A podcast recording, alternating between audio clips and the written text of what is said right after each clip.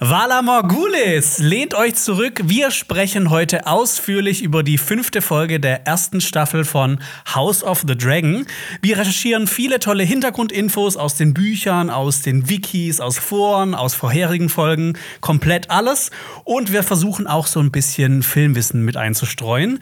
Und äh, wir haben heute ein paar spannende Fragen zu der Folge mitgebracht. Und zwar, hat Damon Targaryen Rhea wirklich umbringen wollen? Planen die Meister eine riesige Verschwörung gegen Magie und Drachen?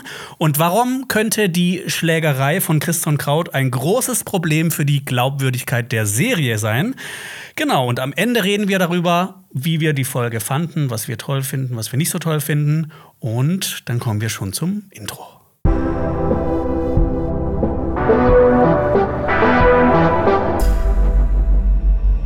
Bevor wir mit der Folgenbesprechung anfangen, gibt es natürlich erstmal wieder ein bisschen Vorgeplänkel. Und zwar erstmal eine fette Spoilerwarnung. Ähm, ihr solltet auf jeden Fall die erste bis achte Staffel von Game of Thrones geschaut haben, bevor ihr diese Folge hier anschaut. Es könnte eventuell Spoiler geben. Und natürlich solltet ihr auch die ersten vier Folgen von House of the Dragon gesch geschaut haben, äh, damit ihr hier auch nicht gespoilert werdet. Ähm, wir werden aber keine zukünftigen Ereignisse der Serie hier ähm, schon vorab besprechen. Wir halten uns zurück. Genau, wir ja. halten uns zurück, weil es ist ja schon bekannt, wie es ausgehen wird. Ähm, genau. Genau, sorry erstmal auch, dass die ähm, Folgenbesprechung jetzt erst am Donnerstag kommt, statt am Mittwoch. Aber ihr habt es ja auch schon bemerkt, dass Xenia heute hier sitzt. Ist schon wieder da. Genau, und eigentlich sollte Alper ja hier sitzen, beziehungsweise sitzt Alper immer hier, wo, wo ich gerade sitze. Ähm, um, leider hat es ihn aber nach zwei Jahren jetzt dann doch erwischt. Er hat Corona und liegt ähm, krank zu Hause im Bett. Äh, wir haben dann hin und her überlegt, ob wir dann das Ganze verschieben und äh, haben geguckt, aber es hat alles halt nicht funktioniert und deshalb ist auf jeden Fall heute Xenia da. Ähm, freue mich. Meine tatkräftige Unterstützung. Ich freue mich schon sehr, mit dir hier über ein bisschen House of the Dragon ja. zu quatschen. Ja, ich freue mich auch. Also gute Besserung an Alpa auf jeden Fall. Ja, auf jeden Fall gute ja. Besserung. Dem geht's auch soweit gut, ne? Das ist jetzt nicht irgendwie so ein schlimmer Fall, aber der ist jetzt auf jeden Fall ein paar Tage ausgenockt und wir hätten halt, also in, wir hätten auch gar keine Folgenbesprechung machen können, aber das wollten wir halt auf gar keinen Fall machen. Ähm, genau, deshalb vielen Dank, dass äh, Xenia an dich, dass du eingesprungen bist. Ähm, Kein Problem. Ein paar Leute kennen dich wahrscheinlich schon. Du bist ja äh, eins unserer neuen Gesichter bei Cinema Strikes Back. Und ja. wir beide zusammen machen ja auch die Rings of Power Folgenbesprechung. Genau. Aber heute das Franchise gewechselt. Ja, genau. deshalb, äh, genau, zum Franchise, Xenia. Ähm, ich habe ja dich nicht einfach so hierher gebracht, äh, weil ich Ersatz brauche. Ja, das natürlich auch. äh, aber du, du kennst dich auch ein bisschen mit hm? Game of Thrones aus, richtig? Ja, also ich glaube, ich kann jetzt nicht äh, an Alpa ranreichen, mhm. aber ähm, ich liebe die Serie Game of Thrones und ich habe die auch schon mehrmals geguckt. Und ich bin, ganz kleiner Fun Fact, auch damals auf den Kanal gestoßen, Cinema Strikes Back oder noch aus eurem früheren Leben, in mhm. weil ich eure Folgenbesprechung immer geguckt habe. Ah, ja, und ich glaube, mein 18-jähriges Ist, ich hätte jetzt, glaube ich, niemals gedacht, dass ich mal hier sitze. Ähm, ich bin auch deswegen ein bisschen aufgeregt, weil ja, das ist schon so eine Koryphäe des Internets ja so ein bisschen. Ne? Eine Koryphäe des Internets, okay. Das, Aber, äh, ich ja. nehme das mal als Kompliment. Ja, voll, danke für eure Arbeit. Also ich freue mich immer auf die Folgenbesprechung, deswegen versuche ich da jetzt ähm, ja, eine gute, gute Folge mit dir zu machen. Ja, das kriegen wir hin. Mhm. Das kriegen wir hin. Ähm, die nächste Folgenbesprechung wird dann wahrscheinlich wieder mit Alper sein und die kommt dann nächsten Mittwoch, aber schon mal eine kleine Vorwarnung. Ähm, die wird wahrscheinlich online stattfinden, deshalb werden wir nicht hier in unserem Set sitzen, sondern Alper wird bei sich zu Hause sitzen und ich werde hier irgendwo im Büro sitzen. Ähm, aber ihr solltet uns auf jeden Fall abonnieren, um das nicht zu verpassen. Ja, ähm, dann kommen wir wieder zu ein paar Richtigstellungen und Kommentaren. Und zwar habe ich zwei, drei Sachen noch von letzten Mal, die nicht ganz richtig waren. Und zwar hat der Alper gemeint, dass äh, John Bradley West, der Samuel Tarley spielt, äh, DJ und ähm, äh, DJ ist, aber der ist kein DJ, sondern Drummer. Kristen Nairn, der äh, Hodor gespielt hat, der ist mhm. DJ, der das ein bisschen so zusammengemixt. Ah, okay. mhm. Genau. Und äh, noch eine Sache, die Regisseurin der letzten Folge und auch der jetzigen Folge, Claire Kilner, die ist nicht 29 Jahre alt, sondern das, die hat äh, vor 29 ja. Jahren angefangen zu arbeiten das im Filmbusiness. habe ich mich nämlich auch gefragt beim Hören, das weiß ich noch, weil ich auch Inside the Episode gesehen habe. Ich dachte mir, hm, die ist aber gut gealtert. Ja, die ist sehr gut gealtert. ja, ja ähm, genau. Und damit würde ich auch schon ähm, zu den Kommentaren kommen. Äh, auf jeden Fall vielen Dank für die ganzen Kommentare immer. Äh, das freut uns immer sehr. Da gibt es immer sehr interessante Sachen und ich würde mal direkt reinstarten. Ähm, mit dem ersten Kommentar, dessen äh, Schreiber mir schon äh, sehr gut gefällt vom Namen her. Carlos Chilipimmel hat geschrieben: Wieder einmal eine hervorragende Folgenbesprechung. Vielen Dank dafür. Was mich interessiert, wenn man das beruflich macht, kann man das dann so eine Serie überhaupt noch durch die Fanbrille anschauen und das richtig genießen? Oder achtet man da automatisch permanent auf das Fachliche? Spannende Frage. Ja, also bei mir ist es so, ich gucke die Folge immer erst einmal zum Genuss und da kann ich auch abschalten. Natürlich kommt dann immer im Hinterkopf so ein bisschen so, oh fuck, das wird eine sehr, sehr diskussionswürdige mhm. Folge oder sowas, aber ich kann das auf jeden Fall voll genießen.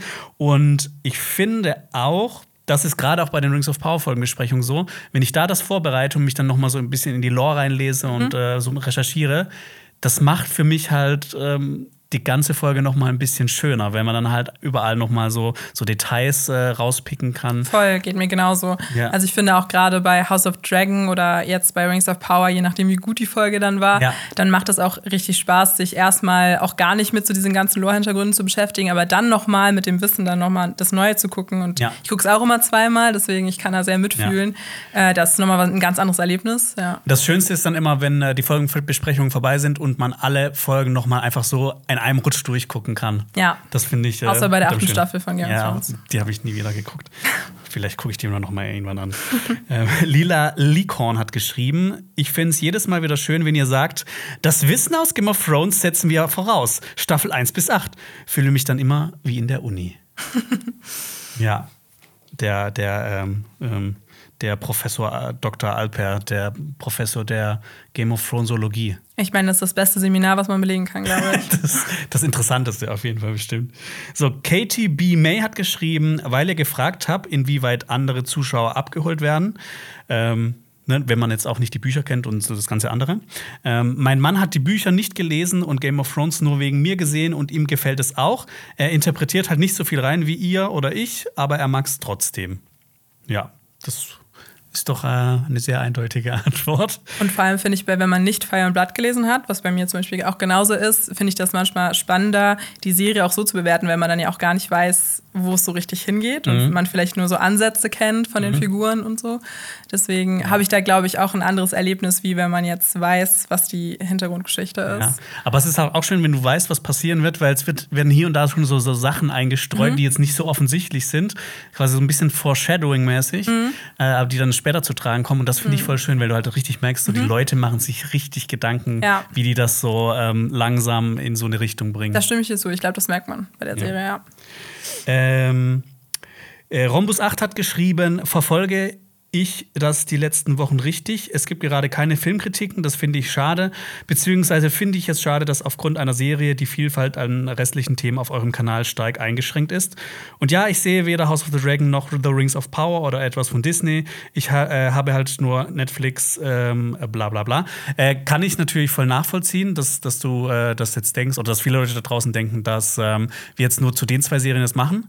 Das ist jetzt so die nächsten paar Wochen, mhm. ist es so insgesamt neun Wochen oder sowas, wo hauptsächlich das kommt. Aber in unserem Podcast besprechen wir immer viele andere Sachen, auch Filme, die wir geschaut haben. Wir, das ist ja auch das Fantasy Filmfest Fantasy momentan. Filmfest, genau, genau, da haben wir letzt, ja. die letzten Wochen schon drüber gequatscht. Da werden wir auch ähm, diese Woche im Podcast drüber quatschen. Und es gibt immer mal wieder so, ähm, wir bringen ja auch immer wieder Shorts raus mit so ähm, Kurzkritiken zu Filmen wie Don't Worry, Darling mhm. oder sowas. Also wir versuchen dann schon noch, ne, wir wissen das auch selber, ne? Es ist gerade sehr Game of Thrones und ja. Herr der Ringe lastig. Ich glaube, wir haben ja auch alle aber, Bock, auch mal dann irgendwas über was anderes zu reden danach ja. vielleicht. Aber ja, momentan ist es auch einfach ein ähm, bisschen so die Hegemonie auf dem äh, Film- und Serienmarkt. Ja, deshalb es, es, wird ja. auf jeden Fall wieder anders werden, aber ähm, äh, genau, äh, hm? unser Herz schlägt halt auch für Game of Thrones und Herr der Ringe. Ähm, so, Pagan PK schreibt. Zwei Stunden 22 sprecht ihr über eine Episode. Digga, das ist viel zu krass, gleich ausgemacht. Ehrlich, es wird immer länger und somit natürlich auch weniger kompakt und immer, immer abschreckender. Äh, kann ich natürlich auch verstehen, aber das ist halt so unser Ding, was, wie wir das hier machen. Äh, viele Leute finden das ja auch toll, mhm. aber wir haben ja auch genug, äh, genug, wir haben genug. genug. Wir haben genug Kolleg Kolleginnen und Kollegen, wie zum Beispiel äh, Nerdkultur, die Leute von Kino Plus und sowas, die ja das auch äh, alles ein bisschen kompakter präsentieren. Ja. Aber so diese ausschweifenden Folgenbesprechungen, das ist halt so unser Ding. Mhm, genau. Und ich meine, man kann ja auch sonst zu den Timecodes vorspulen, wo man dann vielleicht eine bestimmte Stelle oder sowas nochmal nachhören ja. will. Wobei die Timecodes sind halt immer Folgenbesprechungen, die ist dann immer so von Minute 15 bis 2,15. Aber ich habe zum Beispiel auch bei eurer letzten Folgenbesprechung, wollte ich mir nochmal diese eine Szene, wo ihr auch über die, äh, hier so diese ganze äh, Rhaenyra-Damon-Geschichte geredet habt, weil ich das sehr lustig fand. Und dann habe ich ja. dann einfach nochmal so geguckt, okay, theoretisch eine Stunde 30, da redet ihr bestimmt darüber und dann kann man so ein bisschen abschätzen. Ah, okay. Ja, also ich jetzt so aus der anderen Seite kann das äh, bestätigen, dass das geht. Ja, deshalb es gibt immer noch äh, ne, genügend andere Kanäle, die man ja. sich auch gerne anschauen kann. Äh, Markus F. schreibt, ähm, hat einen sehr interessanten Kommentar geschrieben. Eine Anmerkung zur Impotenz, weil das hatten wir letzte Folge besprochen, dass, ähm, dass das manchen mhm. Leuten in der vermeintlichen Sexszene zwischen Rhaenyra und Daemon nicht so ganz klar war. Der vermeintlichen Sexszene oder der Sexszene, Jonas? Szene, dazu kommen wir gleich noch. Da freue ich mich so drauf. Hast du deine Theorie, bist du es verteidigen? Okay, genau, ich bin genau. gespannt. Ähm, äh, auf jeden Fall hat der Showrunner ähm, äh, Miguel Sapochnik mhm. hat gemeint, dass ähm, er hat von der Impotenz also im Englischen Impotenz von Damon in der Szene geredet. Und wir haben das halt direkt damit verbunden, dass er also wirklich Impotenz meint. Ja. Ähm, Impotenz im Englischen steht nicht zwingenderweise für Impotenz, ähm, also äh, für, Erektionsprobleme. Ja, ja. Man kann es auch mit unfähig, auserstandene, machtlos, was auserstandene? Auserstande. Außerstande? Auserstandene. ja, man kann äh, Impotenz auch als äh, unfähig, ähm, außerstande oder machtlos übersetzen. Das, mhm. glaube ich, auch äh, war die Intention der Regisseurin, als sie in Inside the Episode darüber sprach. Damit trifft eure Interpretation ja zu. Matt Damon Smith, so wollt ihr ihn eigentlich nennen, stimmt, den haben wir vergessen, äh, konnte es einfach nicht durchziehen. Ähm, dazu habe ich auch später noch ein bisschen mehr Info, weil ich hm? glaube, es ist wirklich doch die Impotenz. Aber ich finde trotzdem so die genau. Deutungsmöglichkeit daraus. Ja, dass ähm, es auch Machtlosigkeit oder Ohnmacht bedeuten kann. Ja. Aber ich vermute auch, es geht eher darum, dass er kein Hoch kriegt. Genau. Und ähm, Florian B. hat geschrieben: LOL, der Reveal, dass Jonas kurz vor dem Ende der Folge meint, dass er dachte, Damon und Rhaenyra hatten Sex, ist der krasseste Plot-Twist von Game of Thrones. Ich stimme dir zu. Also als ich das geguckt habe, war ich auch sehr, also ich war wirklich kurz so, WTF, Jonas? Ja? Also ich habe es hab nicht verstanden, aber gut, ich, ich freue mich gleich, wenn du dich Jetzt, Ich komme auch schon direkt dazu. Ja, hau Also es ging um die Szene von Rhaenyra und Damon hatten die Sex und alle hier im Büro haben gesagt, hey Jonas, bist du dumm im Kopf? Ich wurde fast so angefeindet dafür, dass ich das ge geglaubt habe. Und ähm, ich habe dann auch gesagt, schreibt mal in die Kommentare, äh, was ihr dazu denkt. Mhm. Und ich habe mich, hab mich viel zu lange damit beschäftigt. Ich bin am äh, 19.09. 15.36 Uhr war der Punkt, als dass ich alle 1306 Kommentare durchgeguckt habe. Unfassbar. Und äh, quasi gezählt habe, die Kommentare, mhm. die gesagt haben, äh, nee, Alper hat recht, die, das war voll klar, die hatten keinen Sex. Oder halt, ähm, doch, die hatten Sex oder das ist auf jeden Fall so ein bisschen unklar. Also, also erstmal finde ich es krass, wie viel du tust, um zu beweisen, dass du recht hast. nee, das, das sei dahingestellt. Das war gar nicht das, ne? ich wollte nicht beweisen, dass ich recht habe. Okay. Ich wollte es einfach wissen, was passiert. Okay, ich, also ja. ich hatte auch überhaupt keine Tendenz, mhm. wie das auch in den Kommentaren aussehen könnte. Okay, Aber ich habe die ausgewertet. Mhm. Also ich habe einerseits die Kommentare gezählt, die äh, quasi für Alper oder für mich waren. Und ich habe auch noch jeweils die äh, Upvotes gezählt, die dann quasi den Kommentar abgevotet haben. Ja. Ne, das ist jetzt das ist jetzt natürlich. Das ist eine Statistik, die das du. ist jetzt keine äh, klinisch reine, gute, ja. recherchierte Statistik, mhm. weil manche Leute können ja auch mehrere Sachen abvoten. Aber ich bin äh, zu folgendem Ergebnis gekommen. Jetzt bin ich gespannt. Es gab zwei Posts mit richtig vielen Likes, die auf meiner Seite waren. Mhm. Ich habe die einmal mitgezählt und die einmal ausgeklammert, mhm. weil ich einfach äh, gucken wollte, wieso das Verhältnis ist. Was willst du zuerst hören? Ähm, das, wie viele für dich waren. Äh, also dann quasi mit, mit den, mit, also, äh, mit den zwei Posts, die richtig viele Likes hatten? Ja. Okay. Äh, da waren 58 Prozent auf meiner Seite. Also die Mehrheit. Okay. Äh, 12 Prozent waren bei Jein. Mhm. Also wirklich so, so komplett dazwischen. Und 30 Prozent waren bei Nein, also bei Alper. Das fand ich schon extrem okay. krass, weil in den Kommentaren war es genauso. Mhm. Alle Leute haben geschrieben, äh, wie kann man das überhaupt interpretieren, dass die Sex hat? Nein, nein. Und andere so Leute, ja, er hat kurz reingedippt, das, das gilt als Sex. Mhm. Deshalb, ja. Äh, Aber äh, das ist das Ergebnis. Das hat mich sehr gefreut. Okay, okay. Ich gönne es dir auf jeden Fall. Aber ist so die Frage, das ist ja auch ein bisschen manipuliert, weil du hast das ja gefragt. Das heißt, wahrscheinlich werden viel mehr Leute, die dann dir zustimmen, sozusagen da auf die Idee kommen, in die Kommentare zu schreiben, weißt du? Ja, das kann natürlich auch sein. Ja, ne? Wie gesagt, aber- das ist nur so ein Stimmungsbild. Ja. Aber ich habe auch mal diese zwei Posts mit den richtig vielen Likes einfach weggelassen. Da waren es dann 37 Prozent bei Ja und 45 Prozent. Ähm, nee, Moment, fünf- ich habe zweimal hier Ja aufgeschrieben, deshalb bin ich verwirrt. Es waren 37 Prozent bei Ja, also bei, auf meiner Seite und 48, äh, 85, 45 Prozent bei Alper. Okay. Also ne, es ist da trotzdem nicht so eindeutig und das kam auch so ein bisschen raus, dass es wirklich nicht so eindeutig ist. Aber schon spannend, dass das dann so in der Rezeption so weit auseinander geht. Ja. Also, aber letztendlich ist es ja auch nicht so relevant. Für mich war es relevant. Ja, ich- ich das habe ich mich auch mich anderthalb Stunden das Zeug durchgezählt. Aber sei ehrlich, hast du auch geupvotet? Hast du auch ein Like gegeben? Nee, tatsächlich nicht. Okay. Ich, ich, ich kommentiere nie, also nicht mit Ah, Priva okay. privaten Accounts und mit CSB und äh, ich setze auch nie Likes unter Kommentare, außer mit CSB. Echt, ich dachte, dieses eine Kommentar von Jonas R. Das ist Jonas Power Ronas. Ronas J. Genau, das warst du. Nee, das war ich nicht. Okay. Genau. Deshalb, ja, jetzt kommen wir auch zur, zur Folge. Mhm. Das, äh, das Thema Map abgeschlossen. Ich hatte recht, Alp hatte nicht recht. Er ist ja nicht hier, um sich zu verteidigen. Ich glaube, das muss nächste Woche nochmal geklärt werden. Ja, ich habe es ihm auch schon gesagt und er war auch ein bisschen entgeistert. Ja, ich bin auch ein bisschen entgeistert, muss ich sagen. Ich bin bei Alpa. Es tut mir leid. Okay, ja, so wie alle hier. Aber ich meine, ja, ihr da draußen habt, äh, habt gezeigt, dass, äh, dass ich nicht alleine bin. Wir kommen zur Folge und zwar ähm, äh, mit dem Titel We Light the Way oder Wir erleuchten den Weg. Ähm, das sind, falls das niemand weiß, äh, die Worte des Hauses Hohenturm. Genau. Das Haus Hohenturm hat ja ähm, mit Alicent gerade eine sehr prominente Vertreterin. Ja, und ich würde auch äh, erstmal sagen, das ist auch Alicents Folge. Ja. Und Regie hat, wie in der letzten Folge, Claire Kilner gespielt. Ähm, Drehbuch war Charmaine the Great. Die hat unter anderem bei The 100 und Chambers ähm, mitgearbeitet. Und ich finde es auch irgendwie toll und krass, auch wie viele Frauen jetzt ähm, bei House of the Mega. Dragon mitarbeiten. Also sowohl vor der Kamera natürlich als auch hinter der Kamera. Weil bei Game Ja. of Thrones war das immer schon sehr männerlastig. Ich finde Ja. auch, das äh, merkt man an der Serie sehr. Also, das habe ich auch gleich nochmal als Punkt. Mhm. Ich liebe auch Claire Kilner, also bisher, wie sie die Folge davor inszeniert hat und jetzt die. Mhm. Ich finde, dass gerade bei den Sexszenen hat man das halt gemerkt in der letzten Folge. Und jetzt in dieser Folge geht es ja auch viel wieder um die Beziehung zwischen den zwei Protagonistinnen, Alicent und Rhaenyra. Ja. Und ja, deswegen cool, dass die dabei ist. Ja, und die macht ja auch die neunte Folge. Ja, sind wir gespannt. Vielleicht gibt es ja noch eine Wedding. Ja, hoffentlich. Ja, dann starten wir mit dem HBO-Logo. Und ähm, Stimmt, ja. normalerweise mache ich ja den HBO Fun Fact, aber weil wir heute vertauschte Welt haben, Ja. hast du was mitgebracht? Genau, ich habe was mitgebracht. Ich hoffe, ähm, dass du den nicht schon hattest, weil das ist sehr offensichtlich, dass der perfekt in unsere Folgenbesprechung passt. Denn ich weiß nicht, ob du es wusstest, aber HBO hieß früher, bevor es HBO genannt wurde, The Green Channel. Oh, Und ich finde, das passt echt gut zu der das, Folge. das ist perfekt. The Green ja. Channel. Und ich glaube, die sind ein bisschen biased vielleicht gewesen, was das Haus Hohenturm angeht, aber gut. ähm, ja, fand ich auf jeden Fall einen sehr coolen Fact. Das ist echt ein cooler Fact. Ähm, genau, dann kommen wir auch direkt zum, äh, zum House of the Dragon. Ich will immer Game of Thrones sagen, House of the Dragon Intro. Da hat sich jetzt nichts mehr geändert.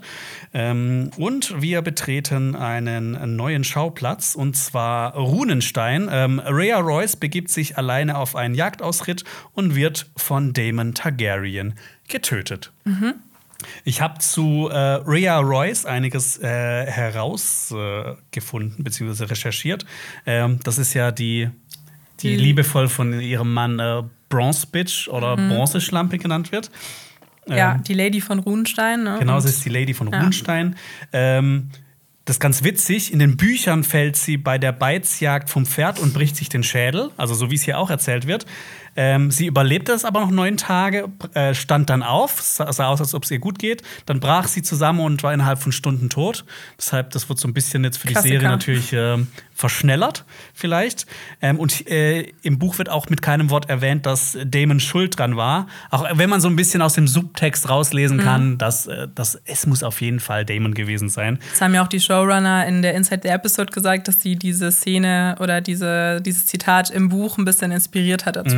Weil Ja. dann dieser Fakt, dass ihr Schädel bricht, Ja. ja. da auch total der Fokus drauf gelegt wird. Und dann dachten die sich so, okay, wie wahrscheinlich ist es, dass man dieses Detail mit reinnehmen muss?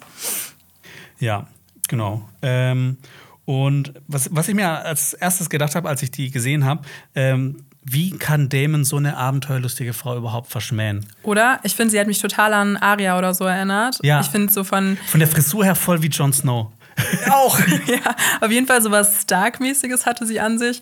Und ich fand, sie war auch sehr, also hübsch und, und Ja, cool. Also ich weiß ja. nicht, ich habe mich schon, ich glaube, das war ja auch der Witz an der Szene, dass man die ganze Zeit gedacht hat, okay, äh, Damon redet so schlecht von seiner Frau, die muss so richtig unscheinbar sein. Und Ja, halt so eine Lady, die sich nur Ja. für, keine Ahnung, hier, wie nennt man das? Ähm, So Sticken. Sticken, genau. Mhm. Sticken interessiert und so, so auf, ist so ein Burgfräulein. Ja, so, so wie ein bisschen so Sansa, erste Staffel. Genau, genau. Ähm, aber ich habe mir dann natürlich auch gedacht, ne, Damon Targaryen ist ja so ein Typ, der braucht die Kontrolle, Mhm. auch so ein bisschen. Und ich glaube, das ist nicht die Frau, die sich gerne kontrollieren lässt. Und deshalb. Ähm, Du hast recht. und es ist ja auch noch das grüne Tal, das ist halt mega langweilig da. Ich glaube, äh, das F für ihn. Ja, das auf jeden Fall. Ich hab, kann mir vorstellen, dass das so ein bisschen ein kleiner Diss von den Showrunner Damon ist. Ja. ähm, genau zum Haus Royce von Runenstein habe ich auch noch ein bisschen was. Deren Worte sind We remember. Ah, nicht So. der North Remembers, Nee, sondern We Remember. Okay. Ähm, die im Zeitalter der Helden, also viele tausend Jahre vor der Handlung, regierten die Royces als die Bronzekönige. Und das ist halt das Bronzehaus. Ne? Äh, Erkennt man ja auch dann an ihrer Rüstung. Genau, die ja hat auch Bronze drauf. Ja. Ähm, nämlich äh, dieses Haus hat noch äh, uralte Rüstungen aus Bronze, ähm, mit, die mit Runen versehen sind, die wir auch hier sehen können und die ich leider nicht übersetzen konnte. Aber da, da habe ich aber äh, was rausgefunden, glaube ich. Hast du? Ja, ich habe in so einem Reddit-Thread äh, gelesen, oder dass das natürlich jetzt sei dahingestellt, vielleicht gibt es da auch noch andere Interpretationen, aber dass ein Zuschauer anscheinend ähm, die Rune auf der Rüstung erkannt hat. Und zwar ist das ein realhistorisches Dokument, der Codex Runicus heißt das. Das ist das älteste erhaltene skandinavische Gesetz. Und es gibt sogar einen Satz, der auf ihrer Rüstung steht. Derjenige hat es dann übersetzt. Und das ist ganz spannend sogar, weil anscheinend steht da auf ihrer Rüstung drauf, wenn jemand einen anderen verwundet, während der König in der Provinz ist, soll er für die Verwundung eine Geldstrafe nach dem Gesetz zahlen und 40 Mark an den König und 40 Mark wegen, wegen Landfriedensbruch an den Verwundeten. Das ist sau interessant. Und das kann man ja natürlich jetzt auch als Hint nehmen an ihren Tod Mhm. und auch, dass vielleicht Dä Dämon irgendeine Strafe erwartet, weil er sie eben umgebracht hat. Also ich fand Ja. es voll krass, weil ich war so, also Ja. wenn das wirklich stimmt, äh, ich habe es in einem Artikel und in einem Reddit-Thread gelesen. Aber das passt ja ganz gut, weil ich meine, so die ältesten erhaltenen so Dokumente sind ja auch so diese von Hammurabi zum Beispiel, diese Gesetzestafeln und sowas. Ja. Finde ich interessant. Genau, also da haben cool. sich die, das Kostümdepartment auf jeden Fall Gedanken gemacht. Mhm. Ich habe das. Ich habe auch ein bisschen, ein bisschen recherchiert, aber ich wusste halt nicht, was das für Runen sind, weil es gibt ja unterschiedliche Runen. Klar, Ich habe ja. dann mal auch so ver verglichen, manche sahen aus wie so angelsächsische Runen, aber dann gab es auch bei dem Dokument, was ich gesehen habe, wo halt die Runen und die Bedeutung oder die Buchstaben Mhm. so drauf sind, ähm, da haben dann manche gefehlt, die auf der Rüstung drauf waren zum Beispiel. Okay. Deshalb konnte ich, ich das nicht. Ich bin nicht, äh, ich bin nicht, äh, wie heißt der von, von, von Dan Brown? Ähm, Äh, der der ach so, Symbologe. Ja, oh Gott. Tom Hanks, Kann ich jetzt Tom ach so, Hanks. ja, ja. Der, der Robert. Langdon. Ro- Robert Langdon. stimmt, ja, Robert nicht Robert Langdon, Langdon. Ähm, ja. Ich habe mich auf jeden Fall gefreut, auch zum ersten Mal ähm, Runenstein zu sehen, weil ich es Mhm. immer geil finde, wenn man zum ersten Mal so eine neue Burg sieht. Voll, ja. Ich finde, das hat auch voll gepasst so zu der Weite, ähm, äh, zum grünen Tal meine ich. Und ähm, ich finde auch, dass sie da so total reinpasst mit ihrer bronzenen Rüs- Rüstung. Und ähm, Damon wirkt so ein bisschen wie so ein, weiß ich nicht, so leicht fehl am Platz, weil er so auch so aussieht wie so ein äh, Wanderer, so mit seiner Kapuze und so auf. Ähm, und sie reitet dann ja aus und hat ja auch, ähm, sie will ja jagen gehen. Und dann sehen wir ja auch noch eine andere Figur, der Gerald Royce, Genau. ihren Cousin. Ja, der wird ja dann quasi etabliert, der kommt ja dann später Ja. auf jeden Fall nochmal vor, Genau. bei der Hochzeit. Ja. Ähm, was mir auch direkt zum aller, als, als allererstes Geräusch oder beziehungsweise überhaupt so aufgefallen ist, ähm, wir sehen direkt äh, so eine Krähe, Krähe durch das Bild fliegen. Echt, das ist mir gar nicht aufgefallen. Ja, so. Und die, die kräht so und das, das klingt schon so ein bisschen wie so ein Lachen, so. Meinst du, Ähm, das ist Bran? Ich glaube, das ist einfach ein schlechtes, äh, ein schlechtes Omen, Mhm. weil ähm, Krähen fressen ja zum Beispiel auch Aas. Das heißt, äh, Ah. Rhea Royce ist ja dann auch Also ein. Todesomen sozusagen. Ja, vielleicht.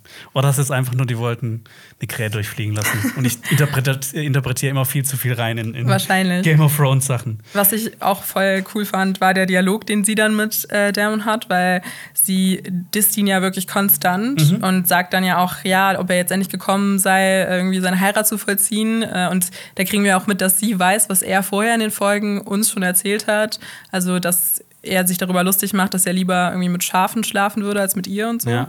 Das, das, das fand ich auch mega interessant. Ähm, es gibt halt nur zwei Möglichkeiten. Also entweder hat Damon das auch sonst außerhalb des kleinen Rades gesagt? Weil der hat es nur im kleinen Rat gesagt. Mhm. Quasi, dass man, äh, dass, äh, dass die Schafe des Tals hübscher sind als Rhea Royce oder die Bewohner überhaupt. Ähm, also entweder hat das er auch außerhalb von dem kleinen Rat gesagt, oder aber das hat irgendjemand gesnitcht. Zum Beispiel Otto Hohenturm und hat dann quasi schon so Gerüchte verbreitet, was Daemon Targaryen über die Leute ähm, im grünen Tal sagt. Um sozusagen seinen Ruf zu schädigen. Genau, ja. Weil das ist ja so sein Ding. Wahrscheinlich. Ja. Aber ich finde auch, was sind das für krasse Schafe?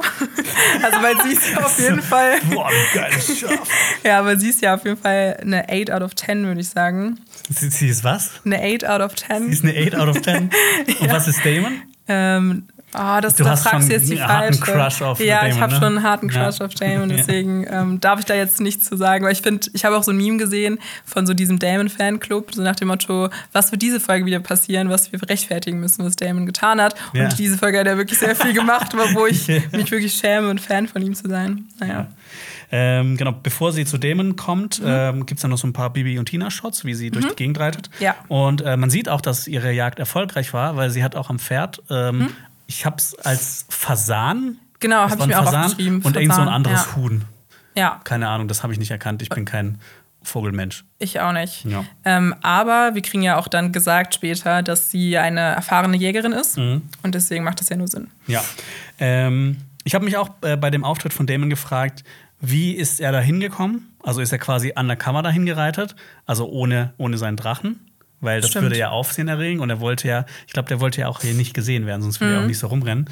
Ähm, aber ich fand es auch klasse, wie Matt Smith wieder die komplette Szene kein Wort sagt und alles nur über seine Mimik regelt. Ja. Das finde ich großartig. Mir ist aufgefallen, er sagt ja wirklich bis zum ganz, ganz weit in die Folge nichts. Ja. Also ich glaube, das Erste, Das was er immer so sagt, bisher, genau, ja. er, er, er kann, sein Schauspiel ist so krass, dass er wirklich ähm, so eine Präsenz hat. Ja, das, Ähm, ich meine, da wird ja auch immer Spannung mit aufgebaut, weil, weil er halt auch nicht auf Gesagtes reagiert. Ja. Und das hat mich auch an eine Szene aus ähm, Better Call Saul erinnert. Hast du das gesehen? Leider nicht. Okay. Es gibt, aber Tuco Salamanca kennst du, falls Ja, du Breaking genau, Bad Breaking gesehen Bad hast. habe ich geguckt, ja. Ja, der hat so, äh, der hat auch so eine, ich sag mal, so eine, so eine Technik.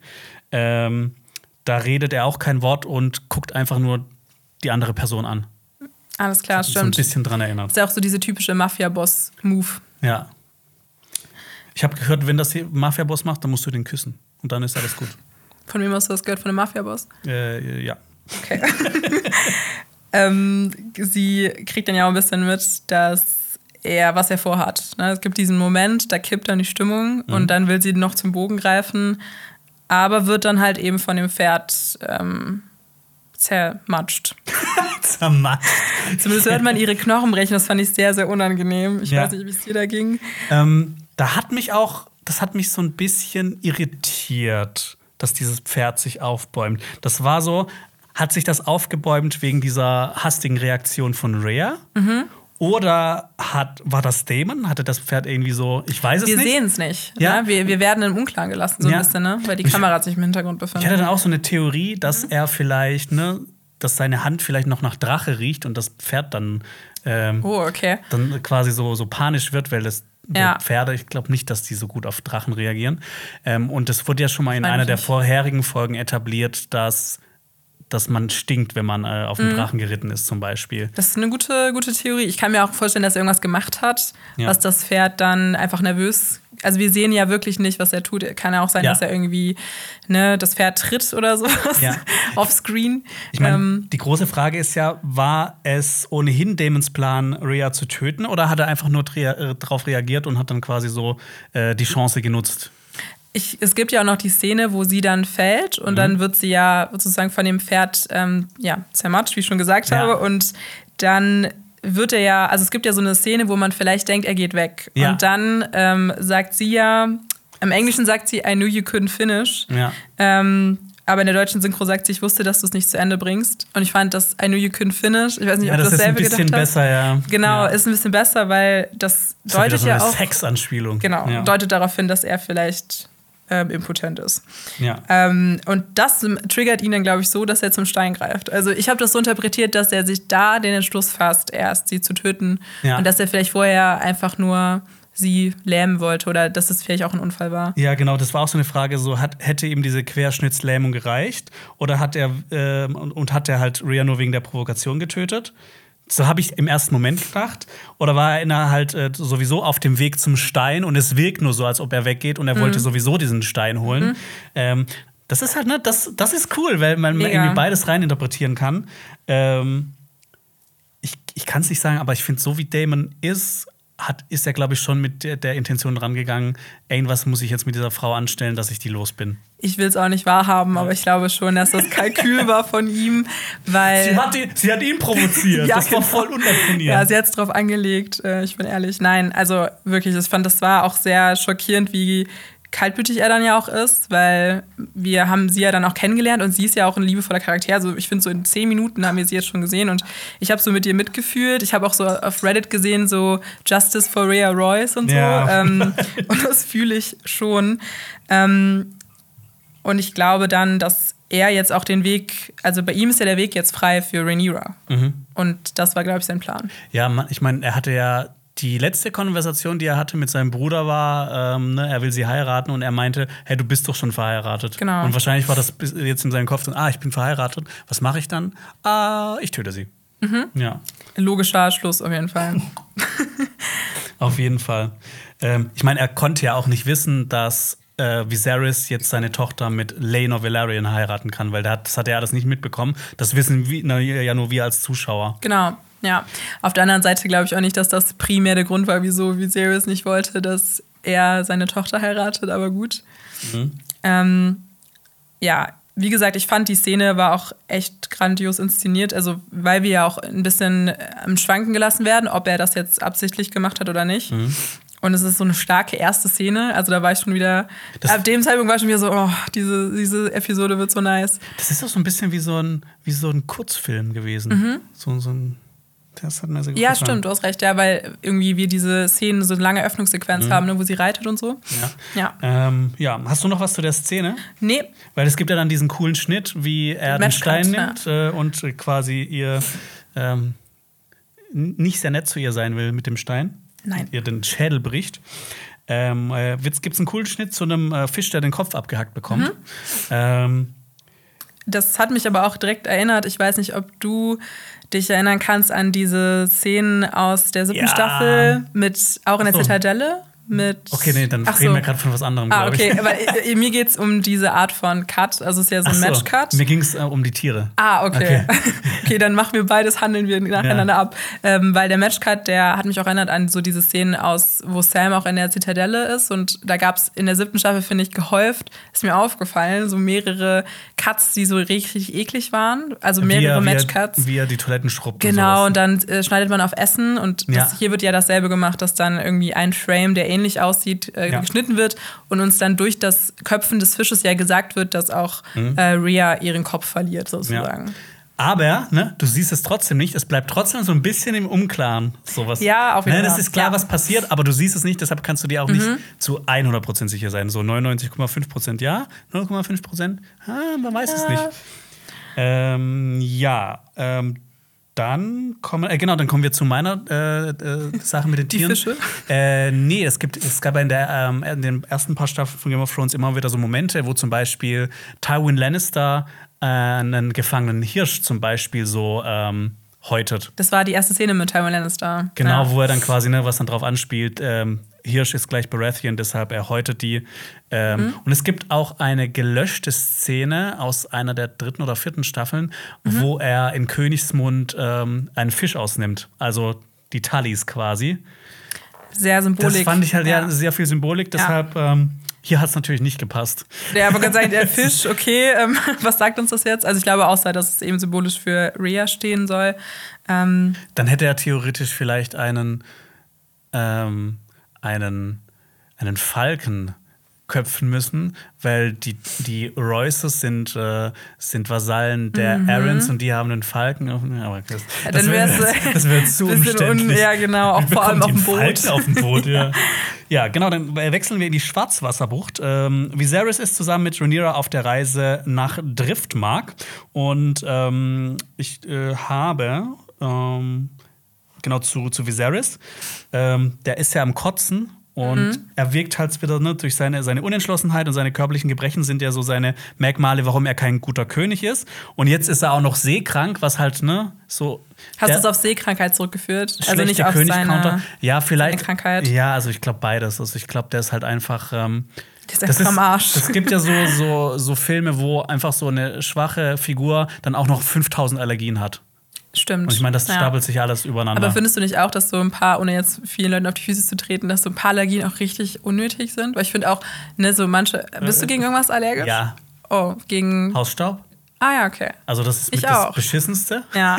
Musstest du früher auch immer so diese Überzüge über so deine Bettdecke haben? Das, Nee. ah, okay. Nee. Ich fand, ich war immer so dann voll der Nerd, weil ich immer so bei Übernachtungstreffen immer, ne, so meine ganzen Mhm. Bettwäsche-Sachen, das war immer sehr uncool. Ja. Ähm, und äh, Gräser. Mhm, okay. Ja.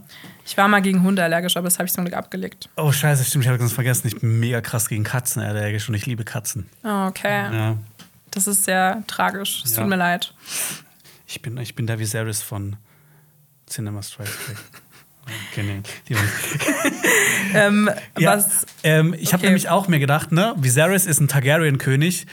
Eigentlich sollte ein Targaryen-König nicht mit Kutschen reisen, nicht auf einem Boot reisen. Der sollte eigentlich auf seinem Drachen Ja. überall hinreiten. So wie es zum Beispiel seine äh, Vorgänger gemacht haben. Mhm. Jay Harris ist auf dem Rachen, äh, auf dem Rachen geritten, auf dem Drachen durch äh, Westeros geritten. Mhm. Aegon der Erste ist äh, auf seinem Drachen durch ähm, Westeros geritten. Und es wird auch immer so erzählt, dass ähm, ähm, also bei Jay Harris war es so, der ist zum Beispiel, der hat zuerst einen Tross vorgeschickt, so mit seine ganzen Diener.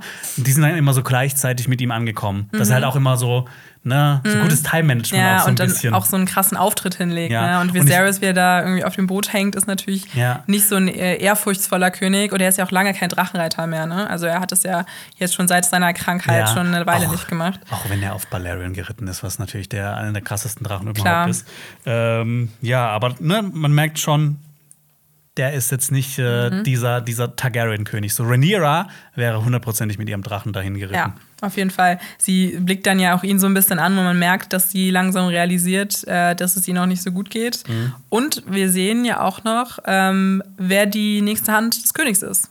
Ja, genau. Äh. Lionel äh, Kraft ist die, die Hand des Königs. Er trägt das Abzeichen und ist natürlich auch mit auf der Reise dabei. Der muss ja jetzt auch überall mit ihm hin. Wobei auch ne, theoretisch hätte er mitkommen müssen, wäre das nötig gewesen, weil eigentlich soll der ja immer anstatt des Königs dann äh, herrschen, wenn der König zum Beispiel einfach weg ist. Das stimmt, aber ich finde, dadurch, dass er ja auch die Strippen gezogen hat zwischen so dieser Allianz zwischen Velaryon und Targaryen, ich glaube, also für ihn ist ja so ein bisschen Dream come true. Er hat es ja zweimal versucht und jetzt klappt es endlich, deswegen will er wahrscheinlich dabei sein. Aber was ich auch noch sagen wollte, ich wusste das, also weil ich auch äh, mich gefragt habe, wer die nächste Hand des Königs wird. Und ich finde, dass Lionel sehr viel Sinn macht, weil er auch ja Viserys die besten Ratschläge gegeben hat eigentlich. Ja, das wusste ich leider schon. Wenn man Bücher gelesen hat, dann weiß man Ja. schon, okay, Lionel äh, Kraft wird das. Wurdest du gespoilert? Ja, ich habe mich selber gespoilert. Und wir kommen zu einer neuen Rubrik und ich nenne das, ähm, das gibt es auch schon in ähnlicher Form bei Rings of Power. Jonas mag coole Gegenstände aus House of the Dragon. und zwar, ich fand diesen königlichen Spucktopf richtig schön. Ah, Der okay. immer am Anfang gebracht wird, den er dann ablehnt. Ich finde, der sah schön aus. Was war da drauf? Ich habe da nicht drauf geachtet. Verzierung. Ach so, alles klar. der königliche Spucktopf. Weißt du, da darf nur Viserys reinspucken? Was ist, wenn es irgendeinem armen äh, Arbeiter auf Ja, der dem Schiff Holz, geht? der muss, Ah, über, der muss okay. über Bord spucken. Alles klar. Ähm, genau, ich habe noch eine Sache zu ähm, der Fischköpfung. Ähm, es gab in den Büchern schon so Gerüchte drüber, dass Lenor nicht auf Frauen steht. Und äh, Gro Großmeister, Großmeister Melos hat dazu gesagt: Na und, ich mag auch keinen Fisch, aber wenn Fisch serviert wird, esse ich ihn. Großmeister Mellos wieder Weisheiten äh, wie eh und je. Krass, dass es so viele äh, Analogien gibt von so Sexualität und Essen. Ja. In dieser Folge ja echt zu Haufen. Ja, genau. Und äh, wir sehen am Ende dann noch äh, Rhaenyra und Christon, wie sie zusammen auf äh, Driftmark schauen. Oder ist der Crispin, wie ich ihn nenne? Sir Crispin Mhm. oder seit dieser Folge ähm, Sir Sauerkraut. ähm, glaubst, Der war gut. Der war gut. Ja. äh, äh, glaubst du, dass die in der Zwischenzeit von der letzten Folge bis Mhm. hierhin noch mal was hatten? Miteinander. Glaube ich nicht. Glaubst ich finde, das ähm, sieht, sehen meine weiblichen Augen, dass Mhm. ähm, die so sehr distanziert wirken. Ähm, und ich finde, man merkt ja auch, dass Rhaenyra sich so ein bisschen darauf vorbereitet, emotional, gedanklich ähm, ja jetzt auch verheiratet zu werden, endlich. Ähm, und sie blickt ja auch Drift, Driftmark so ein bisschen, ähm, ja, so sehnsüchtig entgegen. Also, Mhm. dass sie ähm, weiß, dass jetzt für sie so ein bisschen der Ernst des Lebens anfängt. Oder der Ernst als Thronerbin auf jeden Fall. Ja. Ich habe nämlich das gedacht, die müssen ja irgendwas gehabt haben, sonst hätte er ja nicht äh, später dieses, dieses emotionale Gespräch. Also, ne, ich meine, oder er ist halt so, so crazy in love und direkt so 100% Mhm. verliebt. Ich finde, das passt zu seiner Figurenzeichnung, dass er so Mhm. sehr schnell vielleicht auch ähm, Übersch Überschusshandlungen macht, Ja. Übersturzhandlungen macht. Ich fand aber auch, das, so kommen wir vielleicht später noch, die Szene auch ein bisschen übertrieben von seiner, von seiner Sicht. Okay. Ja, reden wir da gleich drüber. Reden wir gleich Ja. drüber. Ähm, wir gehen zurück nach Königsmund, denn Alicent verabschiedet sich von ihrem Vater und äh, wir sehen Königsmund, glaube ich, zum ersten Mal so richtig verregnet. Ja, Ähm, Ist mir auch aufgefallen. Sonst ist halt meistens gutes Wetter oder halt zwischendurch gab es Mhm. ja auch mal Schnee.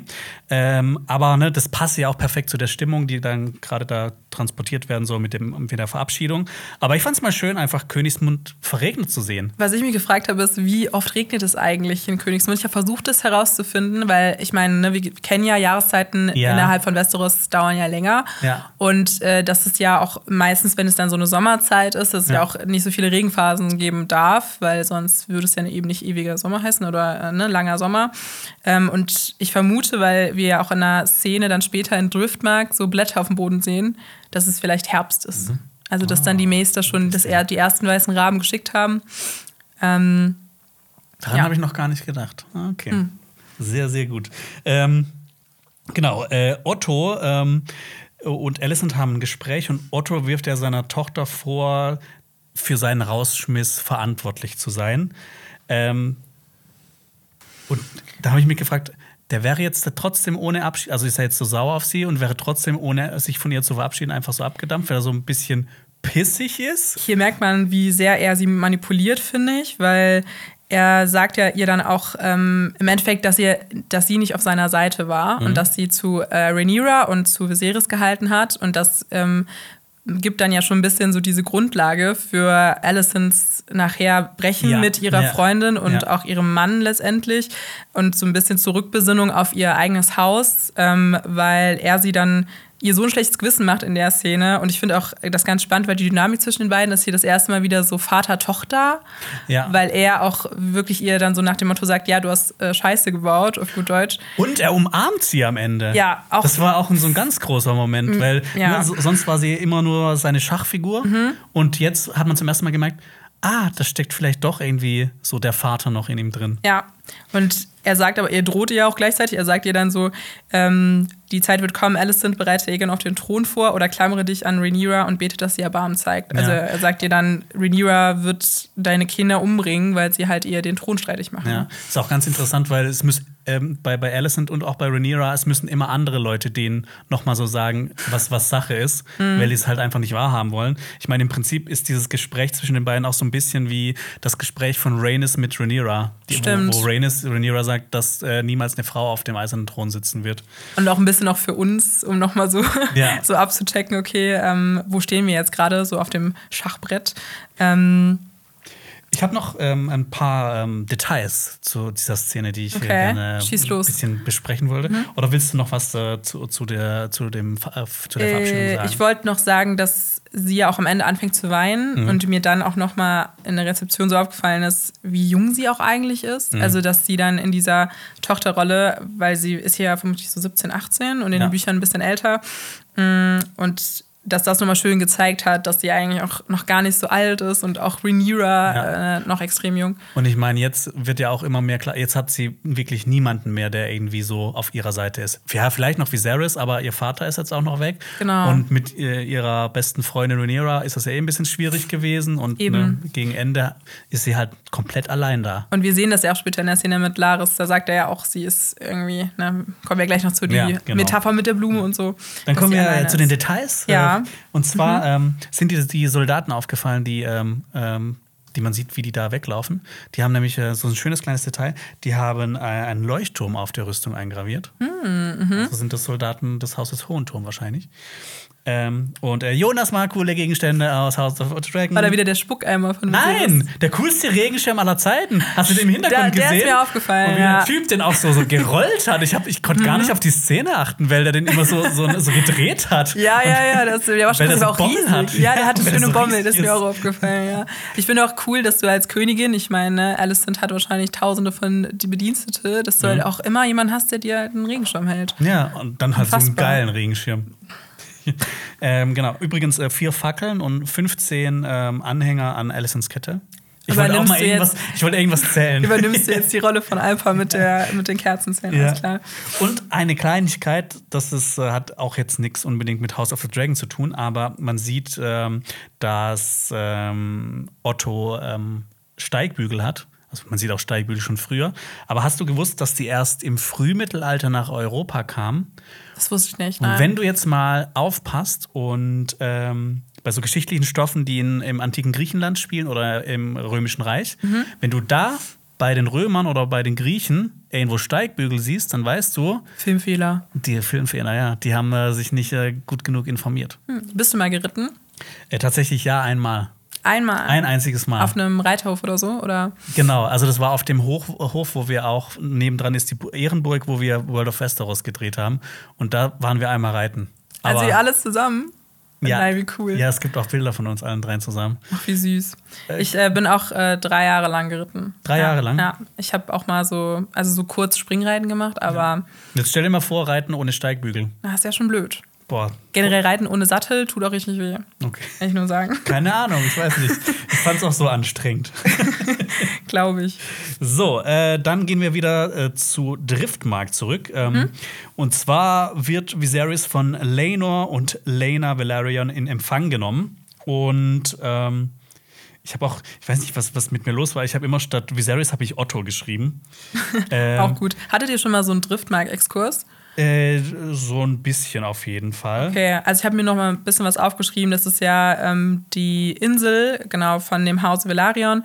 Und Driftmark heißt eben Driftmark wegen dem englischen Wort Driftwood, was halt Treibholz übersetzt heißt und was jeden Tag angeblich an dieser Insel angeschwemmt wird. Und daher kommt eben der Name. Aber es gibt einerseits die Insel Driftmark, aber es gibt auch noch eine Burg Driftmark auf Driftmark. Das ist eigentlich der Sitz des Hauses Velaryon.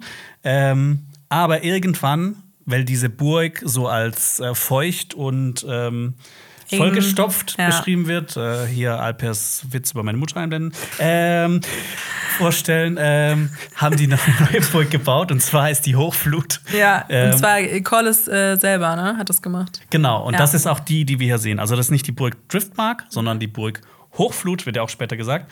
Und ich finde das Musikthema der Valerians, das ist jetzt einer meiner allerliebsten Lieblings-Musik-Soundtrack-Themen. Geht mir bisher. genauso. Ich fand auch Ramin Javadi ist so ein Genius. Ähm, in der Szene auch, dass sie, also dieses Theme sehen wir auch in, oder hören wir in der Folge auch mehrmals. Ja, das wird immer wieder eingeblendet, wenn die Valerians kommen. Und auch in abgeänderten Versionen, Ja. ähm, auch noch in einer bestimmten Szene. Mhm. Ähm, und ich finde, das reicht auch an so krasse andere Stücke von ihm heran. Ja, ich, ich finde es auch geil, wie viele Instrumente der nutzt. Also ich kann jetzt nicht sagen, was das für ein Instrument ist, was da so einge eingesetzt wird, aber es klingt halt irgendwie so außergewöhnlich. Auf jeden Fall. Schreibt mal in die Kommentare, was das für ein Instrument ist, Ja, was ihr das irgendwelche wisst. Musikwissenschaftler und Wissenschaftlerinnen vielleicht. Ja. Ich habe auch gehört, ähm, ne, ich bin ja Zuhörerin, habe ich ja schon gesagt, von den Folgensprechungen, Ja, schön, dass, du, auch, danke. ja, ja, ja, dass du äh, Ramin Javadi auch mal live gesehen hast. Ich habe den äh, in Köln mal live gesehen. Ich war auch da. Ach echt? Ja, Das ist ja witzig. Deswegen, ich saß ganz oben, aber vielleicht waren wir dann an derselben Veranstaltung. oben links, also von, von der Bühne aus, ähm, wenn man auf die Bühne guckt, Mhm. war ich eher so oben links. Ah ja, wir saßen ganz blöd, weil wir hatten die ganze Zeit so ein mega fettes Teil, weil da wurden ja auch die Szenen dann eingeblendet von Game of Thrones vor dem Bildschirm. Das heißt, wir haben einfach nur, Mhm. Scheiße. ja, das war richtig scheiße, Ja. aber gut. Aber War schön, den mal live cool. zu sehen. Voll. Dann ja. hat er auch ein bisschen auf Deutsch gequatscht und Genau. hat dann so, so gesagt, so, ja, meine Kollegen hier verstehen mich jetzt Ja. gerade nicht, bla bla bla. Und meine Freundin, die mit mir da war, weil ich hatte niemanden, der mit mir da hingehen wollte und sie ist jetzt auch nicht so ein großer Game of Thrones-Fan, die war überrascht, dass er Deutsch spricht, weil sie war nicht, die wusste nicht, dass er aus Deutschland kommt. Naja. Ähm, genau. Ähm, aber vorher sehen wir auch, dass Viserys abseits von seiner Seekrankheit auch sichtlich erkrankt ist. Und ich habe jetzt einen kleinen Exkurs. Und zwar habe ich einen Kommentar von Großstadtgeflüster, aber nicht von der Band. Ähm, Paddy Considine hat übrigens kürzlich in einem Interview aufgelöst, dass es sich bei seinem gesundheitlichen Leiden um eine Form von Lepra handelt. Habe ich auch gehört. Wir haben uns ja schon gewundert, was, ist das, äh, was das ist. Ähm, es waren auf jeden Fall Infektionen, die er immer hat von dem, von dem Thron. Aber was jetzt natürlich auch rausgekommen ist, er hat Lepra. Das sehen wir auch später noch an seinem Arm so ein bisschen. Ähm, Lepra ist eine chronische Infektionskrankheit. Äh, sie wird durch ein Bakterium verursacht. Die Inkubationszeit beträgt zwischen neun Monaten oh. und 20 Jahren. Oh Gott.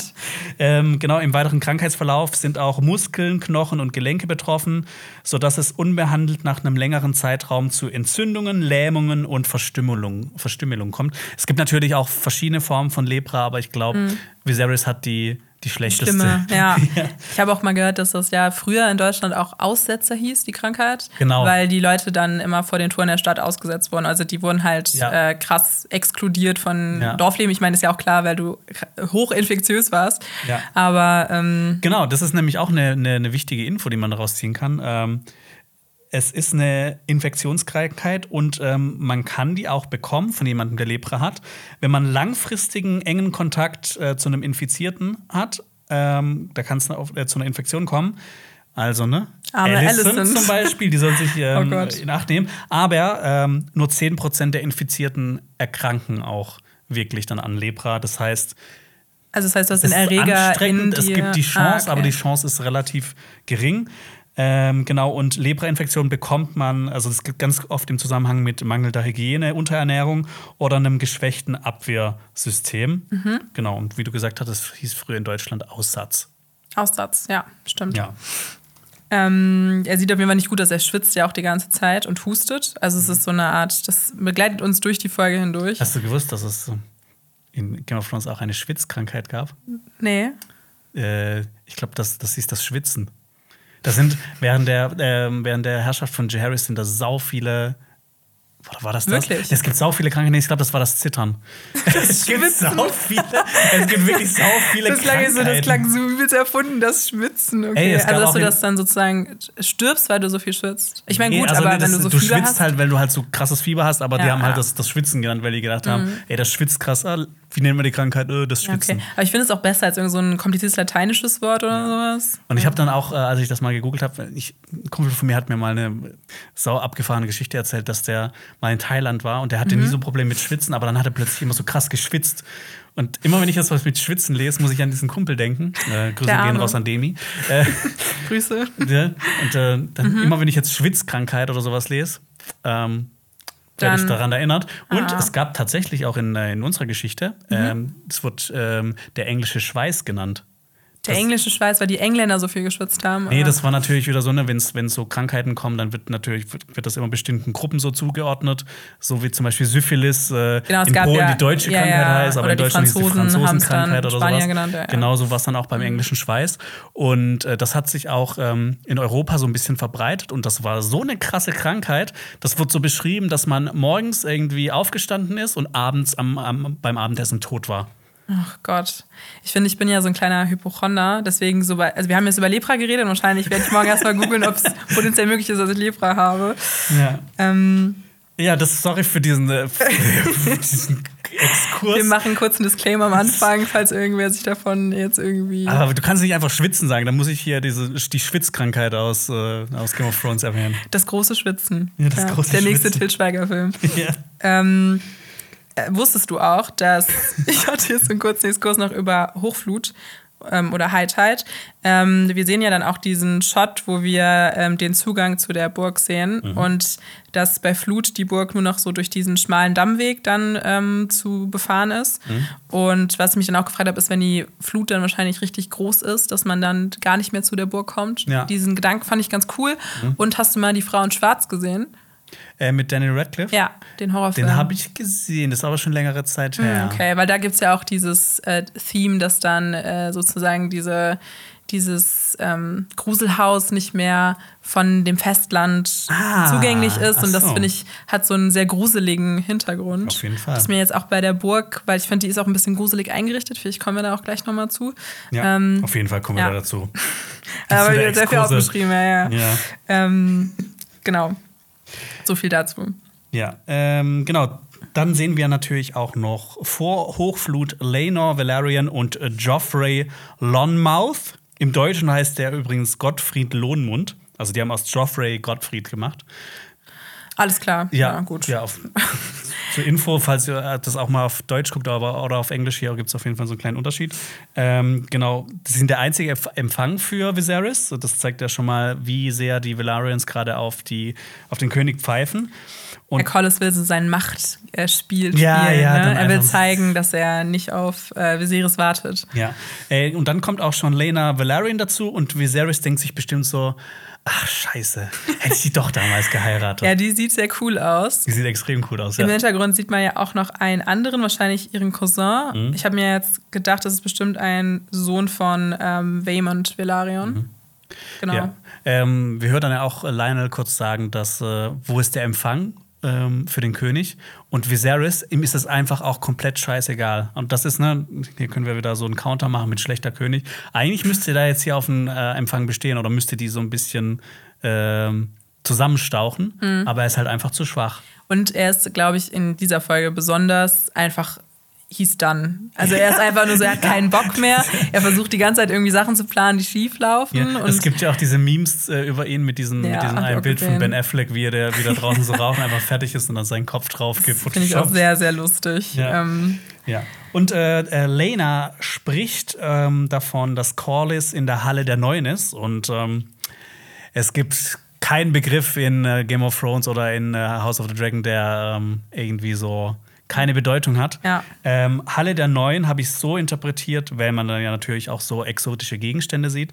Ähm, das spielt bestimmt auf die neuen Reisen von Corlys Valerian an, die er hatte, wo es ja auch eine ganze Serie noch dazu geben soll. Ähm, ja, wo er auf der kompletten Welt rumgefahren ist und Abenteuer erlebt hat. ja, nach Karth und Ja. Aschai und so weiter und so fort. Ist auch schön, ne, dass er, dass er so sein, sein Man Cave quasi die Halle der Neuen nennt.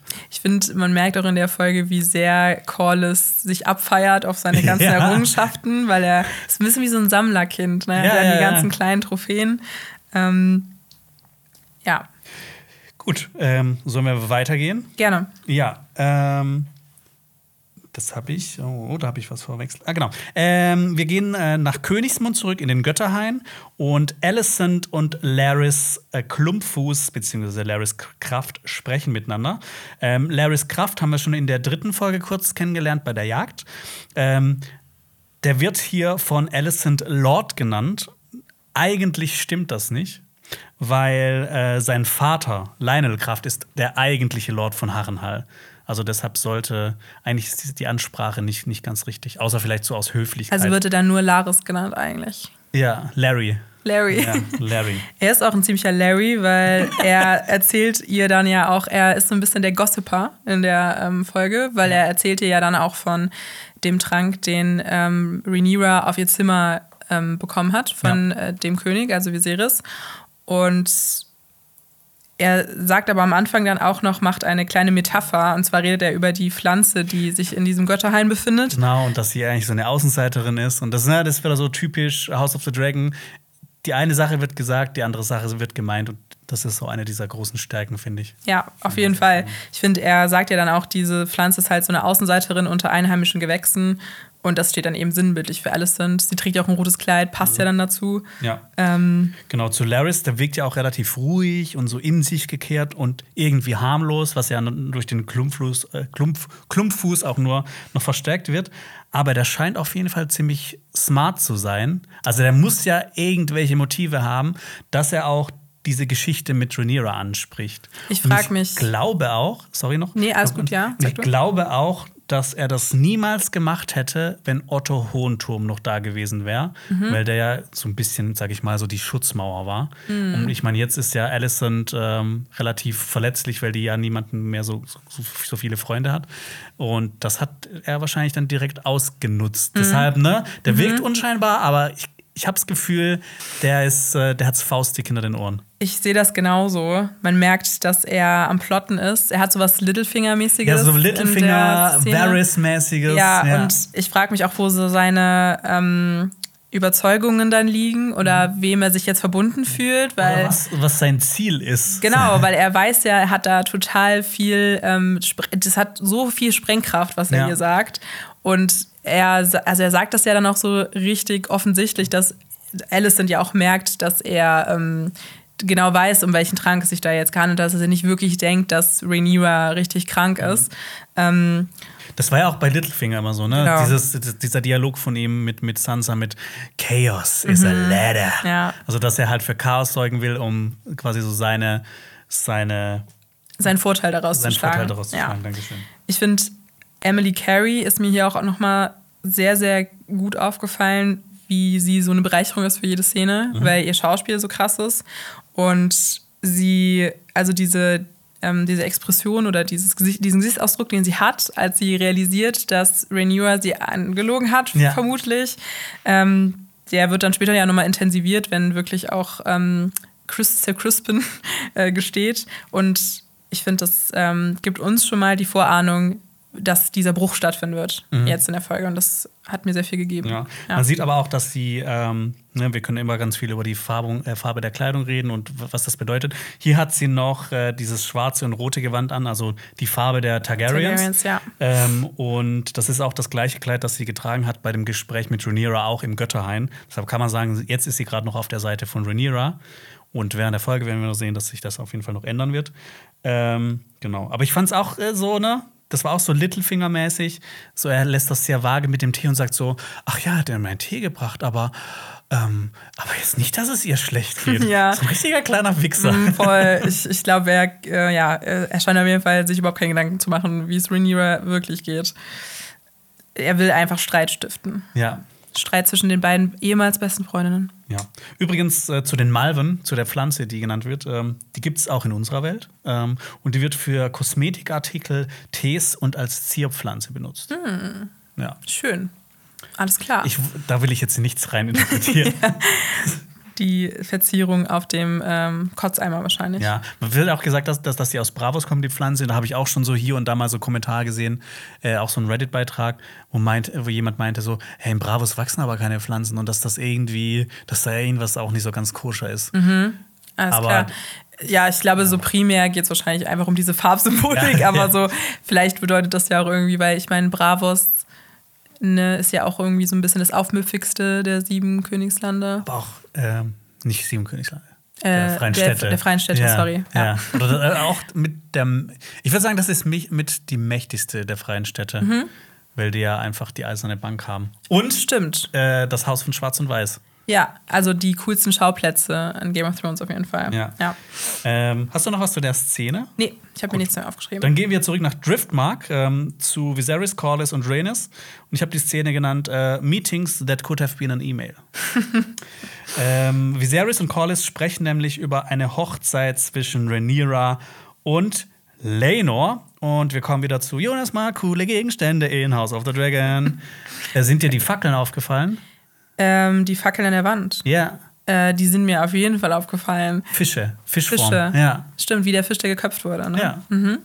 Fand ich schön. Tiere haben eine Symbolik. Ja. Was mir aber auch noch aufgefallen ist, ist diese nice Kamerafahrt am Anfang mit diesen Schädeln und den Helmen. Da kann man wahrscheinlich jetzt viel 80 auseinanderklamüseln. 80 Kerzen. 80 Kerzen.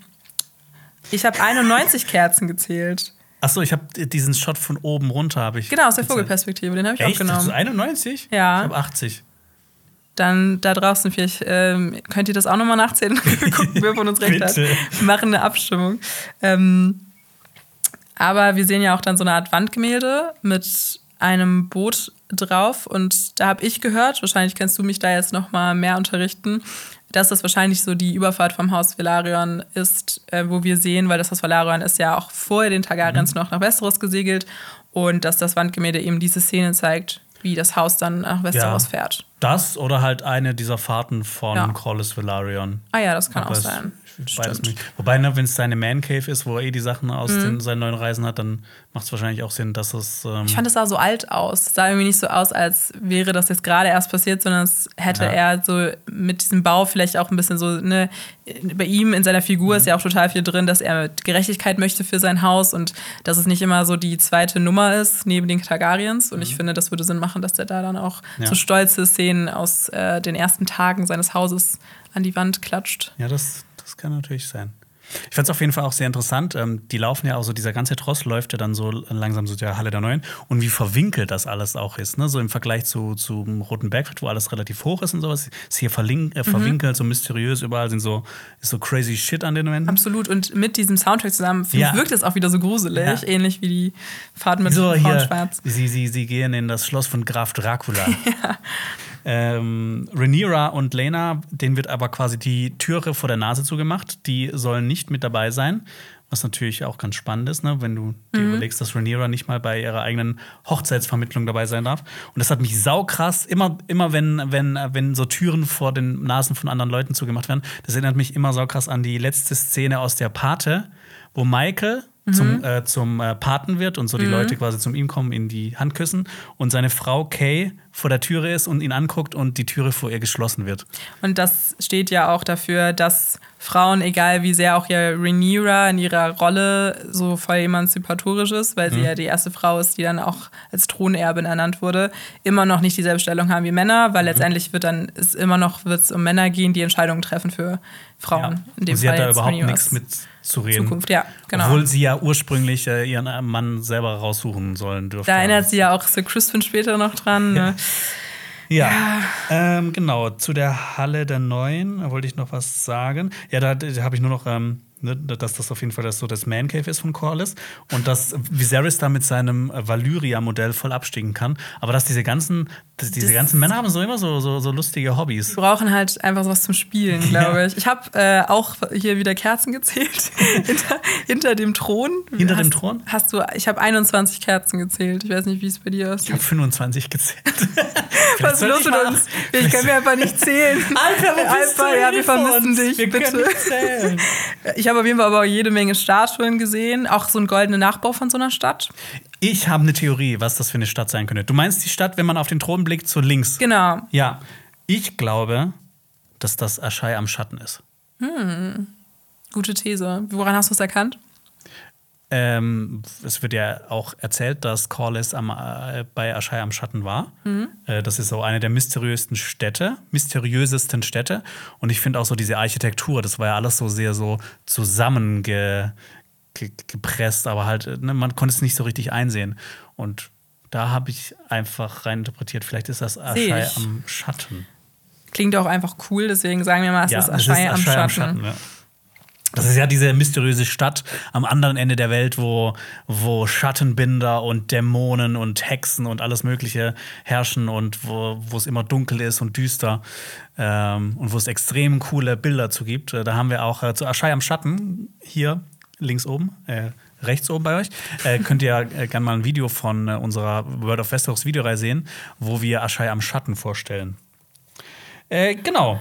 Aber wir sind ja äh, bei Corliss. Mhm. Und ähm, wir sehen ja auch noch den Thron. Den, den Thron, den Treibholzthron. Über den haben wir schon in der letzten Folge gesprochen. Ähm, ich habe den mir schon ein bisschen anders vorgestellt, aber ich fand trotzdem, dass der cool aussah. Ich fand auch, dass der cool aussah. Ich fand, er sah so gediegener aus, Gediegen. als jetzt so etwas, was du von einem Gott geschenkt bekommst. Ja. Ähm, ja, ich finde, das sind halt einfach so ein paar Platten Holz. Ne? Ich finde, das sieht halt aus, als ob das aus so einem Schiff raus genommen wurde. Also nicht, als ob das ein Teil des, eines Schiffs war und dass aus dem so ein Thron gemacht wurde. Und ne, wenn du dann so auch diese Hintergrundgeschichte weißt, so der Mehrlingskönig König hat das den Velaryon, er hat das Cordes Velaryon geschenkt. Genau. Dann äh, vielleicht aus einem untergegangenen Schiff und auf dem Schiff war ein mysteriöser Gegenstand. Du kannst ja alles Mögliche irgendwie so mhm zusammen fantasieren. Ich liebe auch diese Geschichte von so diesem Merlin-König, weil er, ne, dieser Meeresgott, ja. der auch verehrt wird und so. Ja. Ähm, ich finde, das gibt der im Haus Valarion so eine Mystik, die ich sehr cool finde. Ja, das wird ja richtig gut eingefangen, also mit dem ganzen und auch so Set. Die, ja diese Verbundenheit auch zu sehen, ne? Genau. Das, ja immer so, das haben wir bei Rings of Power ja auch immer bei Numenor, ist ja, hat alles immer mit dem Meer zu tun. Und das ist dasselbe äh, so äh, Farbschema. Ist ja auch Gold und Blau. Und das ist ja, Ja. auch ähnlich, also ne, so eher Blau und Silber, ja jetzt beim Haus Valerion auf ihrem Wappen. Aber ich finde, dass dieses ganze Interior-Design von diesem Shot passt total dazu. Also, sie hatten auf jeden Fall einen Top-In-Ausstatter. ja. er, ist, Äh, er ist sein eigener Innenausstatter. Meinst du, der, der stellt das alles selber? hin? Ah, Ja, auf nicht. jeden Fall. Ich glaube, Cordes Valerian, der hat schon, der hat schon so ein Auge für Ästhetik. Okay. Also, sieht doch sehr ästhetisch aus. Ja. Eight, Äh, eight out of ten. ähm, genau, Corlys, ich fand, der hat den König, ne, nicht nur, dass er nicht empfangen wurde und dass er zu ihm gebracht wurde, sondern er hat ihn ja auch auf seinem Thron empfangen, als ob er so irgendein Bittsteller wäre. Also eine Corlys hat direkt so klar gemacht, so, ja, hier, Bitch, ähm, ich bin hier der, der, der, der große Chief. Auch wenn er dann später runtergeht und sowas und sich vor ihm verneigt, aber so trotzdem, ne, er hätte ihm ja schon entgegenkommen können, aber nein, er hat er bewusst sich auf diesen Thron gesetzt und ist dann aufgestanden. Ja, man muss sich die Situation mal vorstellen. Er hat ja ihn erstmal warten lassen. Also es ist nicht so wie Haus Stark bei als Robert Baratheon nach Winterfell kam, irgendwie nach vorne und hat ihn begrüßt, Alle Leute da draußen aufgestellt. sondern er musste da jetzt erstmal rein. Er ist ja sowieso erst er kommt da ja hin, um so nach dem Motto, bitte nimm meine Tochter, ähm, ich äh, habe dich schon einmal abgelehnt. Und dann sitzen die da in so diesem Raum voll mit seinen Gütern, die er ja erworben hat. Also es ist ja alles seine Errungenschaften Ja. und irgendwie Viserys ist umgeben davon und dann ist er auch noch am Husten. Also Ja, und das es geht auch später dann um die Errungenschaften von Viserys, wo er sich ja auch so selber fragt, so, was habe ich eigentlich geleistet? War ich ein guter König? Ich habe ja keine Kriege oder sowas gefochten. Weil das ist ja auch so was, mit dem er hadert. Und wenn er halt auch schon jemanden sieht, der quasi So so, viel viel in seinem hat. Leben Ja, geleistet hat, ja. ist wahrscheinlich auch ganz traurig. Ähm, die reden ja dann auch ganz schnell davon, ähm, dass, also Rhaenys kommt ja dann noch rein. Ähm, und sie freut sich ja auch überschwänglich, so Viserys zu sehen. Aber Finde ich ein bisschen fake. das ist auf jeden Fall 100% Ja. fake. Ich habe da auch rein interpretiert, dass sie, ne, sie kommt ja auch zu ihm, die wollte einfach nur bestätigt haben, dass ihm diese Finger fehlen. Deshalb hat sie ja auch. Mhm. Hat sie ihm so an, am Arm gegriffen. Genau, ne? das, ich glaube nicht, dass das ein Versehen war, das war komplettes Kalkül Ich, von ihr. alles, was auch in dem Dialog zwischen den drei Personen passiert, ist ja auch so zweideutig. Also man merkt, wenn jetzt dann auch ähm, hier Corliss und Lena davon reden, ähm, dass ja auch äh, äh, Rhea Royce gestorben ist, Mhm. dann merkt man, dass ja auch beide wissen eigentlich, dass der man sie theoretisch umgebracht haben könnte. Ja. Und trotzdem ähm, sagen sie das aber dann nicht direkt, sondern Ja. deuten das so nur so ein bisschen an, dass sie die, diese Theorie haben. Also nicht nur das, ich finde auch, dass die das überhaupt ansprechen. Das wirft ja schon Viserys aus der Bahn, weil der einfach, der weiß ja nicht, wie er jetzt reagieren soll, weil er das Mhm. total. halt zum ersten Mal hört. Ja, Wissen ist Macht und er versucht ja dann ja auch die ganze Zeit auszuweichen. Wir wissen nicht, macht's nichts. Wir wissen nichts, macht's Ähm, und er hat so gar keinen Bock auf so Politicking. Also, das hat er ja schon mal in der Folge gesagt. Weil dann, dann sagt er auch irgendwie noch so Collis so, ja, ähm, irgendwie mit, den, mit dem Erbe, er schneidet das Thema ja schon an, ähm, von dann Rhea Royce Erbe. Und ja, keine Ahnung, Viserys versucht dann das Thema zu wechseln. Ja. Und die wechseln natürlich auch das Thema. Es geht ja um die ähm, Hochzeit oder die Heirat zwischen ähm, äh, Lenor und Rhaenyra. Und ähm, ich glaube, der muss das schon gewusst haben. Äh, gew gew gewusst haben. äh, ich glaube, äh, Rhaenys und Corlys wussten schon Bescheid, warum äh, Viserys zu denen kommt. Sonst hätte er nicht so direkt diese ganzen Forderungen gehabt. Das ist ja nichts, Ganz was. sicher, ja. Äh, ach so, ja. Und was ist mit meinem Sohn? Das ist ja nichts, was einem einfach so einfällt. Ich meine, so ein König kommt ja auch nicht mal so eben Mhm. äh, zur Driftmark, weil er nichts anderes zu tun hat. Ich glaube, sie haben sich da schon vorher zusammengesetzt Mhm. und wussten, okay, das wird jetzt passieren und was wollen wir rausschlagen aus dem Gespräch. Da wurde bestimmt auch am Anfang schon mal so ein Rabe rübergeschickt, so, hey, der König kommt mit äh, einem Angebot. Ja. Äh, genau. Und die Einzelheiten, die sie besprechen, sind ja auch sehr interessant. Ähm, äh, die Erbfolge, es wird nochmal ne, explizit nachgefragt. Rhaenyra ist die Erbin, sagt dann natürlich Viserys, so als ob das äh, selbstverständlich wäre. Ich finde es so ganz, ganz lustig, er betont das halt immer, ja, Herr Renewer, wieso zweifelt es? Alle um ihn herum sind schon Ja. am, äh, äh, ja, wird safe sein Sohn, aber gut. Ja, ähm, Corlys ähm, ist auf jeden Fall, ähm, der hat echt Eier, weil er auch äh, dann quasi ähm, die Nachkommen von Rhaenyra und Laenor, der will ja, dass die Velaryons ähm, heißen. Und das wäre ja ein Präzedenzfall, Ja. dass dann auch nicht mehr Targaryens auf dem Thron sitzen, sondern Velaryon. Und dann sagt ja auch Viserys, äh, er entscheidet sich dann dafür, dass es so sein wird, dass, mhm. weil das ja die Tradition so gebietet in Westeros, dass dann die Kinder der beiden den Namen Velaryon erstmal tragen, aber dann bei, der, bei dem Thron äh, bei der Thronbesteigung des jeweiligen Nachkommens, äh, no matter the gender, also ne, mhm. ne, egal welches Geschlecht ist, soll er dann oder sie den Namen Targaryen annehmen. Ja, genau. Ähm, wir merken aber auch, dass Viserys nicht nur durch, ne, nicht nur durch diesen Eingang, wie er als Bittsteller empfangen wird oder wie, wie dann, wie er diese Info bekommt, so aus der Bahn geworfen wird, dass das nicht das Einzige ist, woran man sieht, dass es ihm, nicht, äh, dass es ihm schlecht geht, sondern er hustet ja auch nochmal von denen. Und jeder bekommt mit, so dass es mit ihm so zu Ende geht. Da kannst du nämlich hier wieder mit schlechter König, Schwäche-Counter auch wieder ja. was draufrechnen. Mhm. Und er bekommt ja sogar zweimal von Corliss einen Stuhl angeboten. Ja, und man, ich fand die ähm, Anordnung der Figuren auch voll spannend, weil äh, sie geht ja dann, Lena geht ja dann zu dem Thron und das fand ich ganz schön, wenn man dann, dann nochmal sehen kann, wie sie dann so zu ihm hineilen muss. Also ich mhm. fand, ähm, das macht House of Dragon genauso wie Game of Thrones damals super gut, wie die Anordnung der Figuren auch im mhm. Raum was bedeutet und mhm. wie man dadurch dann auch so ganz schnell Sorge oder so ausdrücken kann, weil sie mhm. dann ähm, genau ihm schnell helfen möchte. Und er sagt ja dann auch, dass die Kinder dann sozusagen besiegeln, dass die Drachen, die sieben Königslande, äh, die nächsten 100 Jahre regieren werden, genauso ja. wie sie es schon davor getan haben. Ja.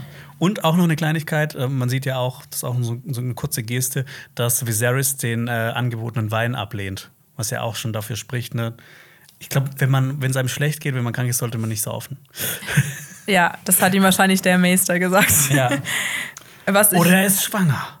Oder er ist schon wieder.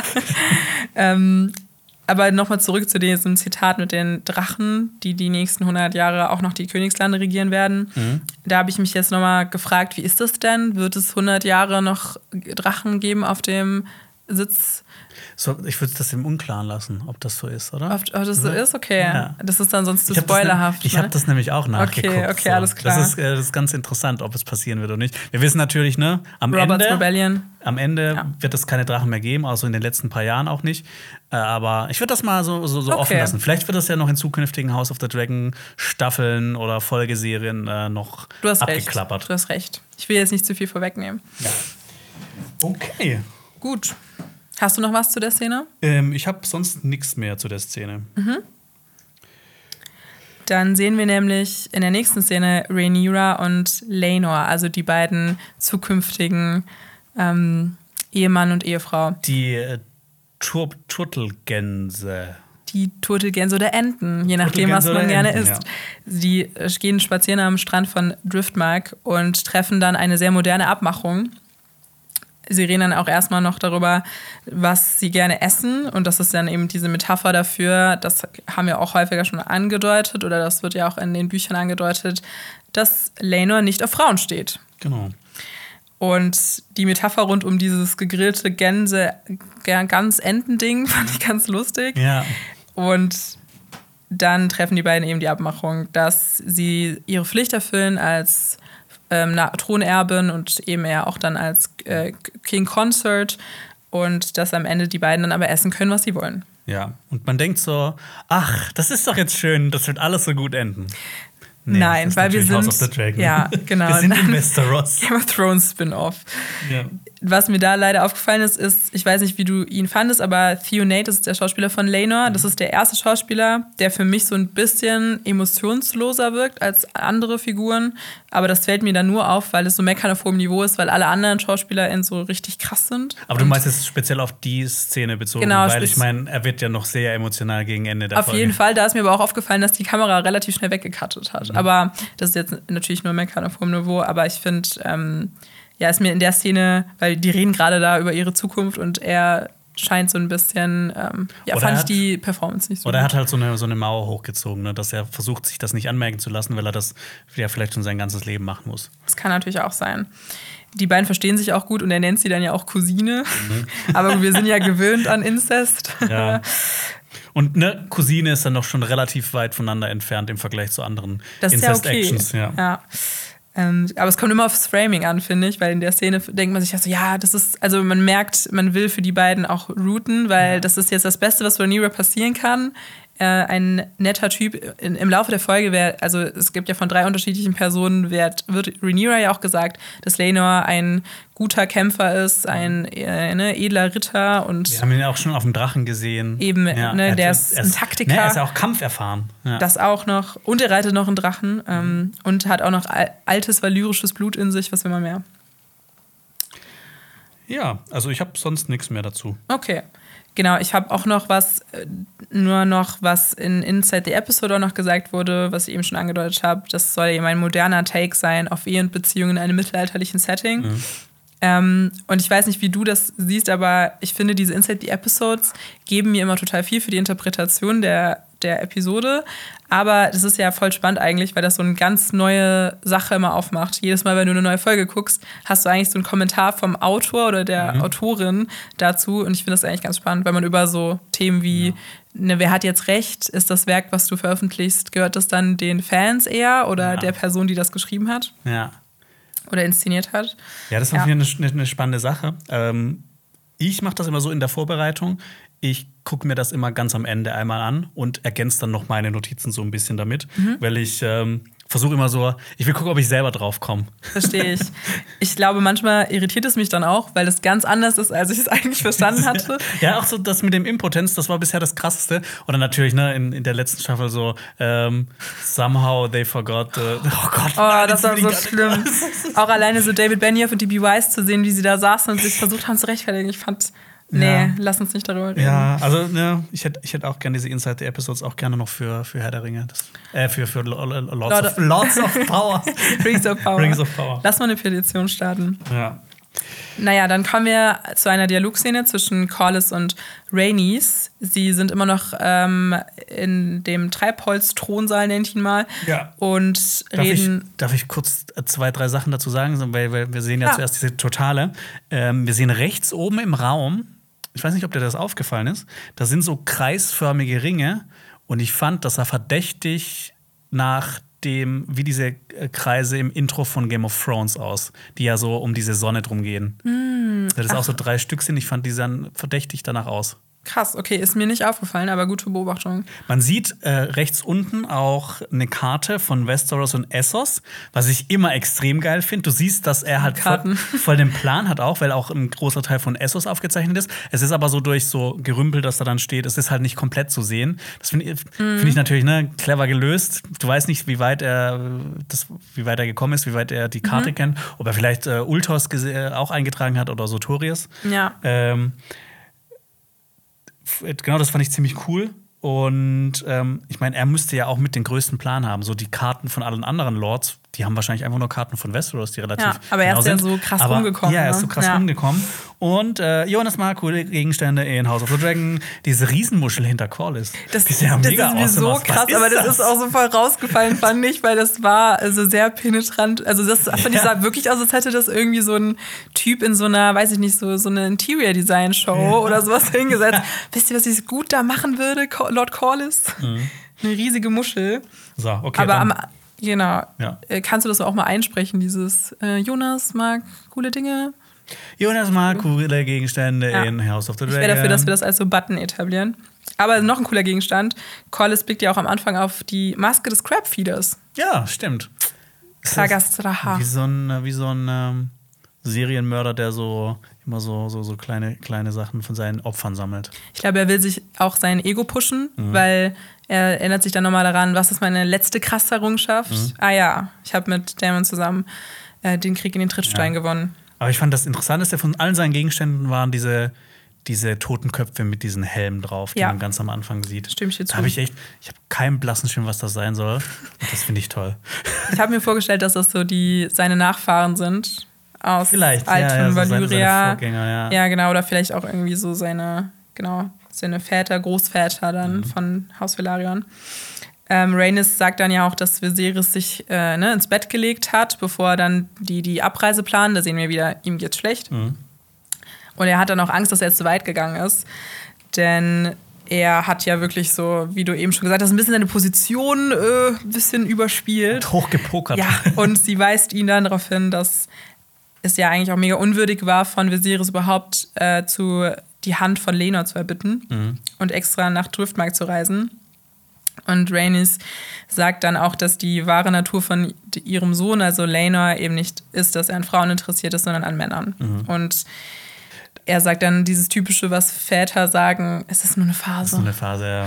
das ich mir genauso aus. Das verwechselt sich. Mm, auf jeden Fall. Haben wir ja gesehen, wie sich das verwechselt bei anderen Figuren aus Game of Thrones. Und dann wird dann schon das zweite Mal in der Folge prophezeit, dass eben nach dem Tod von Viserys Krieg ausbrechen wird. Mhm. Und zwar, das kam erst von Otto im Dialog mit Alicent und jetzt sagt es Rhaenys. Und sie ist ja die Realistin, das haben wir ja schon mitbekommen in den Folgen davor. Sie wurde ja schon eingeführt als eine Frau, die ja auch darunter zu leiden hatte, dass sie eine Frau ist im Sinne von der Thronfolge. Und deswegen ja, weiß sie auch, dass das vielleicht bei ähm, Rhaenyra auch nicht klappen wird. Mhm. Ich finde es auch ganz interessant, ne, so dass, äh, dass Corlys sagt, dass das nur so eine Phase ist, weil ich habe ihn immer so, wenn ich was über ihn gelesen habe, immer als so sehr weltoffen wahrgenommen und so äh, halt so ein bisschen so, so den anderen Lords aus Westeros so ein bisschen voraus. Mhm. Aber hier zeigt er eigentlich, dass er, er ist so ein bisschen Boomer und, äh, und Rhaenyra ist äh, Gen Z. Mhm. Sehe ich auch so. Rhaenyra ist ein Ally, sagt man ja. ja. Also, dass sie er so ist Facebook und sie ist TikTok. Wahrscheinlich. Ich glaube aber, es macht ja auch Sinn. Er will ja natürlich auch, dass Lenor Erben zeugt. Ja. Und vielleicht ist es dann noch Wunschdenken bei ihm, dass er so denkt, dass äh, ja, mhm.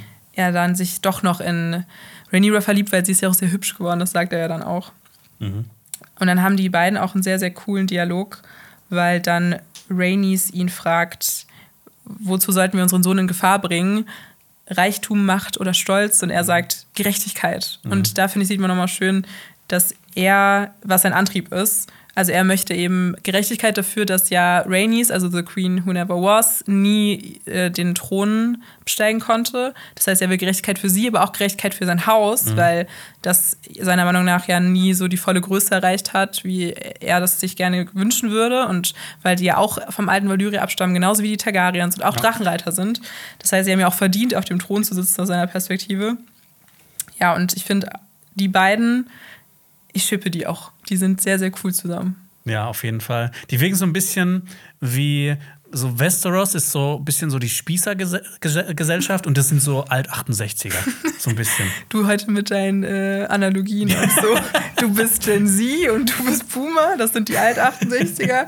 Die sind Gameboy und Rhaenyra ist das Smartphone. bist, du, bist du Gamer? Ich war noch so PSP, kennst du noch? PlayStation Portable? Klar. ja. Nee, äh, Gameboy. Game Boy, Pocket ja. war mein erster. Ah ja, okay. Cool. Hier, hier, treffen Welten aufeinander. Ja, ja, ne? wirklich. Welten treffen aufeinander. Ich hatte Nintendo DS, das war mein erster Game Boy. Okay. Ja. Okay, machen wir weiter. Ich, äh, ich, bin immer der Jüngste hier gewesen, jetzt fühle ich mich alt. Tut mir leid. Und die beiden Schauspielerinnen und Schauspieler haben ja auch gesagt, dass in einem Interview, dass ihre Beziehung die gesündeste ist in House of Dragon. Ihr wirkt auch so auf jeden ja. Fall. Ähm, ich meine auch, ne? Das ist ja auch, er ist ja so von Erfolg geblendet, so ein bisschen von seinem Erfolg geblendet. Und Rhaenys muss ihm ja so ein bisschen auch Vernunft einreden. Ich finde das äh, ganz schön und dass er auch so auf sie hört. Mhm. Das sieht das man nicht so oft erkennt, bei, bei Game of Thrones ja. oder bei House of the Dragon. Da kennt man direkt gesunde Beziehungen. Ja. Gehen wir zur nächsten Szene? Yes. Da sehen wir Lenor Velaryon und Gottfried. Willst du ihn Joffrey nennen oder Gottfried? Oh, lass ihn Joffrey nennen, okay. oder? Ich, obwohl Gottfried, komm. Gottfried wie? Lonmaut? Lohnmund. Lohnmund. Gottfried Lohnmund, seinen Lover, habe ich ihn genannt, wie sie in den Dünen von Driftmark sich kebbeln. Ja. Weil ähm, man erkennt, dass die beiden in, in äh, sich, ja, jetzt stehe ich auf dem Schlauch, äh, verliebt haben oder ja. sich lieben. Und ich fand die Szene ganz schön. Er fragt ja dann auch noch am Anfang, war ich die Ente oder die Gans? Ja. Was denkst du? Ja, das hat mich auch mega krass an äh, die Beziehung von Randy Baratheon und Loras Tyrell erinnert. Das war ja so eine, so eine ähnliche Dynamik. Ja, und er gibt auch ihm ein bisschen Hoffnung, weil er sagt ja dann, also Lena ist so ein bisschen getrübt, weil das ja auch nicht so eine coole Sache ist, jetzt zwangsverheiratet zu werden. Mhm. Und er gibt ihm Hoffnung, indem er sagt, wenn er King Consort wird, also Königsgemahl auf Deutsch, dann gibt es ganz viele Turniere und mhm. coole Seeschlachten. Das fand ich auch so. Seeschlachten? Ja, wo viele Leute sterben. Juhu! Und er wäre ja auch der erste King Consort, weil es gab ja unter den herrschenden Targaryens bisher immer nur Männer auf dem Thron. Stimmt. Und ja. Was ich aber, ich fand so die Szene ein bisschen komisch, weil die haben sich ja dann auch so wirklich so gekebbelt und mhm. so. Und ich fand, das war so ein bisschen Klischee. Also das, ähm, ja, also ich will jetzt nicht so weit ausschweifen, aber dass so Liebesszenen zwischen Männern auch immer so ein bisschen Kampf äh, beinhalten mhm. müssen, anstatt zärtlich zu sein und mhm. liebevoll, aber gut. Aber sind, sind die ja dann auch noch zärtlich Ja, das stimmt, das stimmt, das stimmt. Ja. ja. Und? Wie, wie, wie, was, was, was sagt man? Ähm, Zunge rausstrecken heißt, ich liebe dich. und zumachen heißt, ja, ihr seid verliebt. Echt? Ja. So machen? Das, hier treffen wir der Generation aufeinander, aber früher, also auf dem Schulhof, das ist ja so lustig, wenn ich dir jetzt irgendwas beibringe, was auch so gar nicht stimmt und dann machst du es so bei Alpha oder so. Ich habe es aber einfach nicht mitbekommen und ja, vielleicht, vielleicht stimmt es auch nicht, aber naja. Kommen wir jetzt zurück zu House of Dragon. Ja. Was noch wichtig ist, er äußert die Vermutung, dass selbst Rhaenyra ein Sidechick hat. Mhm. Was ja auch stimmen wird. Das, ich meine, der, hat, der, der Gottfried der hat schon einen guten, so ein, wie soll man sagen, so ein Radar. Eine Auffassungsgabe, eine gute. Ich finde aber, ich, das macht Sinn, weil er ist ja in derselben Position. Ich mhm. glaube, deswegen hat er auch ein Gespür dafür, dass Rhaenyra so einen Vorschlag nicht machen würde vor Laenor, mhm. wenn sie nicht selber ein Interesse hätte, ihr Sexleben ja, auszuleben. Das ja. stimmt auf jeden Fall. Genau. Dann zur nächsten Szene. Die Schwarzwasserbucht, ähm, mhm. Rhaenyra und äh, Christon. Ich habe ich hab die Szene genannt, ähm, Status, es ist kompliziert. Sehr schön. Kennst du noch den Facebook-Status? Ich kenne noch den Facebook-Status, ja. Das ist auch so, das ist so dämlich, dass es sowas gibt. Facebook, ja, finde ich auch. Ja. Haben doch eh alle nur noch TikTok heute. Wir sehen Rhaenyra und ähm, Christon, wie sie im Morgengrauen auf dem Rückweg nach Königsmund über ihre Beziehung reden. Mhm. Ich finde, die Szenerie war so perfekt für so ein vermeintlich romantisches Liebesgeständnis. Ich habe es mal vermeintlich genannt. So ein bisschen wie Titanic auch, ne? So. Ja. Diese Szene, die jeder kennt. Ein Freund von mir, mit dem ich das geguckt habe, der fand es sehr kitschig. Ich weiß nicht, wie es dir da ging. Ich finde es nee, nicht kitschig. Ich fand es eher so ähm, süß, naiv und so gewollt romantisch von Christon, sodass er so hat so gewirkt, als ob er, ne, mhm. guck mal, wie romantisch ich bin. Also du musst dich jetzt auch in mich verlieben und ich habe so einen schönen Traum und sowas. Ja, und ich glaube, ich habe die These, dass da mehr hintersteckt bei ihm auch. Also auf jeden Fall ähm, mehr, was seine wirklichen Hintergründe vielleicht sind, weil mhm. er erinnert, also erstmal erinnert sie ja auch nochmal an ihren wahren Charakter und dass sie sich eigentlich immer ihren Mann selber aussuchen wollte, aber das in diesem Fall nicht getan hat und fragt sie dann, ob sie den Weg der Freiheit mit ihm gehen würde. Mhm. Er sagt dann, er war früher Ritter der Sturmlande, das wissen wir ja schon. Und er kennt den Hafen von Sonnenspeer und die Schiffe, die nach Essos aufbrechen und in ihren Frachträumen Zimt und Orangen. Was Romantischeres kann ich mir auch nicht vorstellen. Und er möchte, ja, wenn ich das rieche, und er möchte hier namenlos und frei sein. Eine Hochzeit aus Liebe und nicht für die Krone. Ja, ich habe auch so das Gefühl gehabt, so in der Szene, so gerade am Anfang, das wirkte auch so ein bisschen, auch so von der Dynamik her, ich sag heute so oft Dynamik, es wirkte so ein bisschen wie ähm, die Beziehung von ähm, Daenerys und ähm, äh, ja, äh, na, Dario Naharis. Dario, Nah da, da, Dario, Dario. Dario Naharis. Naharis. Das ist krass, wie, wie, schnell man diese Namen vergisst. Aber ich muss mir gerade so viele Namen merken. Es tut mir Dario. leid, wenn ich manchmal einen Namen vergesse. Alles gut. Ähm, ähm, ich habe ich, ich hab hab ihn gestern sogar noch, äh, noch mal geguckt, wie er heißt, weil ich es auch vergessen hatte. Und ich habe hier hingeschrieben Daenerys und und habe es einfach nicht hingeschrieben. auch gut. Ich weiß, was du meinst, weil das, was ich spannend fand, man sieht äh, ist auch an seiner Körperhaltung in der Szene, wo er das dann auch sagt und sie sich abwendet, mhm. dass er dann auch wieder die Hände hinterm Rücken verschränkt, also dass er dann wieder ihr Soldat ist. Ja ähm, und diese typische Beschützerposition einnimmt. Und dann merkt man auch, wie wenig er sich wohlfühlt in ihrer Gegenwart. Also ich finde, das fällt mir total auf, weil ihr hattet ja auch diese Diskussion in der letzten Folge mit Alpers Theorie, ob er das freiwillig gemacht hat, mit mhm. ihr, ihr, zu schlafen. Und ich finde, das deutet schon darauf hin, ähm, dass er das auch aus einer Art Pflichtgefühl ihr gegenüber vielleicht gemacht hat. Ja. Und natürlich, ne, was auch noch ein bisschen dazu spielt, die sind ja jetzt nicht an einem Ort, wo die, also das ist ja quasi ein öffentlicher Ort. So beim Schiff, da kann jede Sekunde irgendjemand vorbeikommen. Ich meine, das spielt ja auch ein bisschen dazu, dass das so ein bisschen ja. unangenehm ist. Auch wieder wahr. Also er fragt sie dann, ob sie mit ihm durchbrennen will. Und sie sagt dann aber auch, sie ist die Krone. Also ein Leben für sie ohne Namen ist eigentlich nicht möglich. Und mhm. da merkt man auch, dass sie, Rhaenyra auch nicht die Person ist, die ähm, ihren Titel dann aufgeben würde, Ja. sondern dass sie auch diese Ambition hat, ähm, Königin zu werden. Ja. Ich glaube aber auch so, sie, früher wäre sie eher auf dieses Angebot eingegangen, mit ihm so durchzubrennen. Aber ich glaube auch noch mal, dass ähm, es gab ja dieses erste Gespräch von Viserys mit Rhaenyra über die Prophezeiung von dem Prinzen, der versprochen wurde, und dem Lied von Eis und Feuer. Und dann gab es ja noch mal, das wurde ja noch mal betont. Und ich denke auch, ne, so, sie, sie, sie spielt schon mit dem Gedanken, das zu tun, aber sie hat ja jetzt quasi so eine große Lebensaufgabe. Und ähm, Love is the death of duty und sie, sie äh, entscheidet sich ja auch für die, für die Pflicht. Du meinst, weil Viserys sie dann nochmal ihr ins Gewissen geredet hat in der letzten Folge, dass ja, sie so, ihre hier, komm mal klar auf dein ja. Leben, sonst wird äh, Westeros untergehen, wenn du dich jetzt nicht hier mal äh, am Riemen reißt. Bloß kein Druck, aber ja, mach das mal. Und sie sagt dann aber auch, dass er das auch mit ihr weiter so machen kann, wie sie es bisher gemacht haben. Also du meintest ja jetzt, sie haben schon öfter miteinander geschlafen. Ich gehe davon aus, sie haben es nur einmal gemacht. Mhm. Aber er kann ihr Swarm Protector bleiben, Mhm. ihr weißer Ritter, aber auch ihre Hure. Ja. Ich fand das schön, dass das mal so umgedreht wurde. So, ne, dass er sagt, das, bin ich dann deine Hure oder was? Dass das so, ne, sonst ist es ja immer andersrum bei, bei Genau. Game of Thrones. Ja. Ähm, ja. Aber was ich auch noch schön fand, er hat Aschai auch erwähnt. Äh, nee, sie hat auch Aschai erwähnt. So, ne? Du willst doch mit mir im Schiff nach äh, Aschai? Da habe ich gedacht, ja, mach das, ich will das sehen. Ich will Aschai sehen. Mach das auf jeden Fall. Nicht nur in einem Stadtding von Corlys in, seinem, äh, in seiner. Männer-Cave. Vermutlich.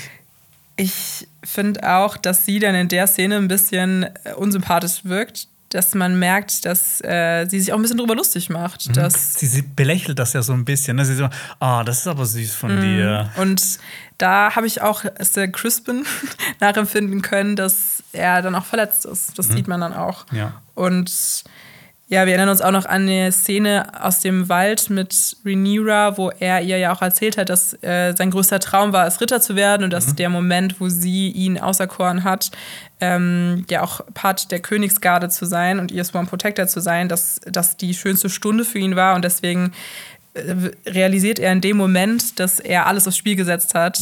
Seine ganzen Titel, seine Ehre, alles, seinen Namen, äh, weil er mit ihr geschlafen hat. Und nicht nur, weil er sie entjungfert hat, sondern auch, weil er ja einen Eid geschworen hat, als er ein Teil der Königsgarde wurde, und zwar eben keusch zu sein. Ja. Ja.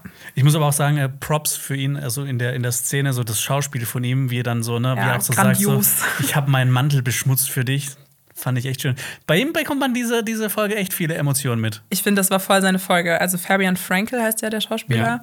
Ähm, ich mochte das voll. Also mir, mich hat das total abgeholt in der Szene. Ich fand das nicht kitschig. Ich auch nicht. ähm, Ja. Ich habe auch noch ein, äh, mal wieder einen kleinen Buchvergleich. Ähm, da ist es, wird diese Szene ähnlich, oder diese Situation wird ähnlich beschrieben. Es ist dann nicht auf dem Schiff, es ist dann in Königsmund. Und zwar gesteht Christon seine Liebe an Rhaenyra und ähm, er sagt ihr, dass schon ein Schiff in der Bucht wartet.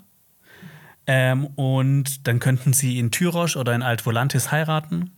Und äh, niemand würde es da stören, dass er sein Gelübde als Ritter der Königsgarde äh, gebrochen hat. Und ähm, Rhaenyra weist ihn dann zurück mit einer ganz interessanten Begründung. Und zwar, ähm, wenn er das Gelübde der Königsgarde so leicht brechen würde, was würde dann ihm dieses Ehegelübde bedeuten? Da hat sie recht. Ja.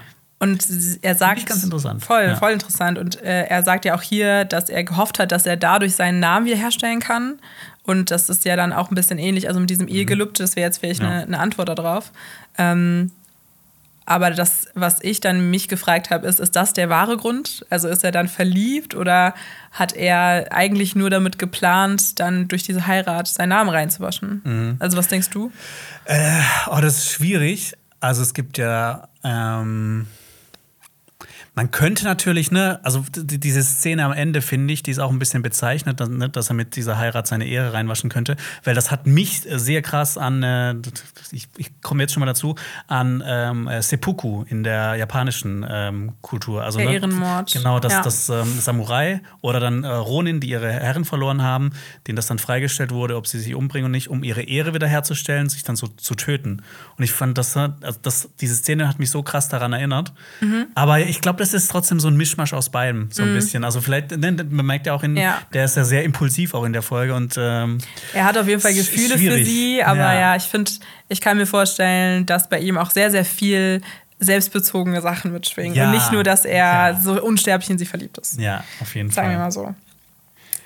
Ähm, noch was zu der Liebesszene von dir? Nee, nee, habe ich sonst nichts mehr dazu. Als nächstes beobachten wir, wie Alicent beobachtet, wie Viserys äh, Lionel und sein Gefolge eben Königsmund erreichen. Und Viserys bricht dann auch direkt zusammen. Und das wird dann direkt nach Ma Meister Melos gefragt und die guten alten Blutegel. Und der Tiegel, macht den Tiegel bereit. Jetzt wird, gibt's einmal saufen. Geil. Ich freue mich schon auf die Blutegel-Szene von gleich. Wir sehen aber auch, dass sie das erste Mal was tut, was nicht Viserys an erster Stelle stellt, sondern ihre eigenen Interessen. Und zwar Ich habe aber noch kurz eine Sache dazu. Ja, klar. Ähm, wir sehen hier schon relativ früh, dass ähm, Alicent nicht mehr auf Rhaenyras Seite ist. Sie trägt nämlich jetzt dieses blaue Kleid, das sie schon in einer früheren Folge anhatte, dieses äh, blaue Kleid von ihrer Mutter. Und man sieht schon, sie shiftet wieder weg von den Targaryens eher hin zu ihrem Haus. Also das ist nicht so, dass sie von einem Moment auf den anderen, ne, erst das schwarz-goldene, ähm, äh, ne, das äh, rot rot-schwarze. rot-schwarze Kleid Ja. trägt und dann das Grüne am Ende, sondern ne, wir haben noch so einen Shift dazwischen. Also man, man kann sogar so bei der Kleidung so sehen, dass sie sich schon langsam so hin bewegt zu Ja. ihrer eigenen Familie. Du hast recht. Ja. So Und eine Übergangsphase. sie hat auch äh, nicht mehr diese Halskette mit diesen ähm, äh, 17 äh, Anhänger dran, sondern es ist jetzt so eine Nadelkette. Da kann man natürlich auch rein, rein interpretieren, dass sie jetzt, dass sie jetzt äh, Kampfmodus ist. ja so Kampfmodus so ne so, so, wie so keine Ahnung so sticheln will. Ich finde aber, das ist ja auch selbstredend, dass ja die Kostüme so voll viel Bedeutung haben, auch eine Bedeutungsebene sind und dass sie, ich finde, bisher habe ich noch kein Kostüm gesehen in äh, House of Dragon, was irgendwie kacke aussieht. Ja. Das ist aber auch so, so immer wenn ich es beim zweiten Mal gucke, dann fällt mir das noch eher auf, weil es wird ja dir nicht so auf die Nase gedrückt. Ja, da hast du recht. Auf jeden Fall sehen wir dann, dass sie, ich meine, ich finde das krass, weil sie sieht ja in dem Moment, okay, ihr Mann bricht gerade zusammen, dem Mhm. geht's nicht gut. Und anstatt dann auch in der nächsten Szene ihm beiseite zu stehen, ruft sie Oder- erstmal Oder Christen zu sich. besorgt zu sein. Ja, genau, sie ist so, ah ja, der wird eh sterben. Ähm, sie sagt dann, ähm, sie möchte eben mit Sir Christian sprechen.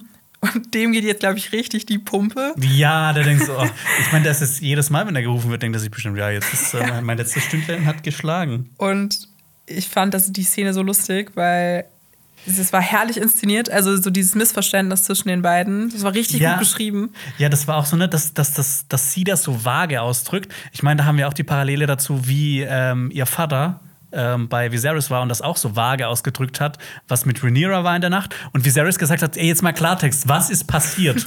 Ich will hier nichts reininterpretieren. Und sie sagt ja auch dann nicht die Namen. Ich war schon so, ja, sag doch, sag doch Damon und ähm, Rhaenyra. Aber das, äh, da, da bin ich genau auf, auf, auf deiner Seite. Ähm, ich fand das auch hervorragend geschrieben. Ja, und ich fand, das hatte so was Comedy-artiges am Anfang, weil Sir Christian ist so sichtlich nervös und will Ja. sich auch nicht neben sie setzen. Und ich glaube, er ihm sind auch einfach Frauen wahrscheinlich nicht mehr geheuer seit dieser ganzen Renewer-Sache.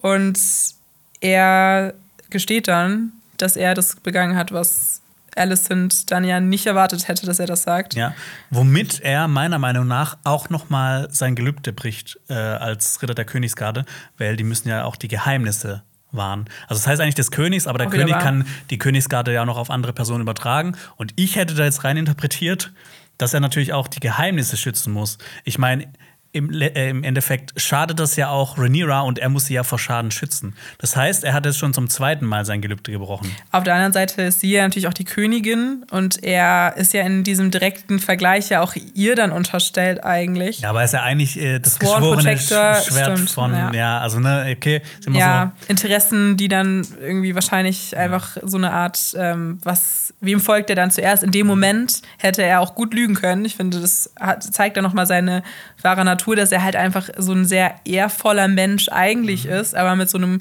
krassen schlechten Gewissen zu kämpfen hat. Ja, dann bittet er um Gnade, dass er nicht kastriert wird, sondern dass er am Leben gelassen wird. Äh, Ja, also nicht kastriert. Nee, sondern dass er sozusagen getötet werden darf von ihr. Ja, das ist halt, das ist Ja. äh, kurz und schmerzlos, ist, dass er Ja, nicht genau. äh, kastriert wird und gevierteilt. Und zur Vierteilung habe ich auch einen mini kurzen Exkurs. In Europa war Vierteilung äh, eine Strafe, die insbesondere bei Hochverrat äh, ver verhängt wurde und äh, zum Beispiel auch bei versuchtem oder vollbrachtem Königsmord. Ähm, und ähm, die England hat das natürlich natürlich noch ein bisschen, äh, die, die wollten noch mal einen draufsetzen. Da gibt es ja den Begriff ähm, äh, Hängen, Ausweiden und Vierteilen. Das war noch mal eine Stufe drauf. Das war dann ähnlich auch so bei, bei Hochverrat. Und äh, so würde zum Beispiel William Wallace, Braveheart, wurde so getötet. Ne? Du wirst zuerst gehängt, dann wirst du ausgeweidet und dann gevierteilt. Was ist das, für ein, das ist so das- ein krasser Tod? Ja, so das Schlimmste von allem eigentlich. Was würdest du am liebsten, wie wirst du am liebsten sterben? Bitte, was ist das für eine Frage hier? Willst du lieber kastriert werden oder lieber äh, gevierteilt?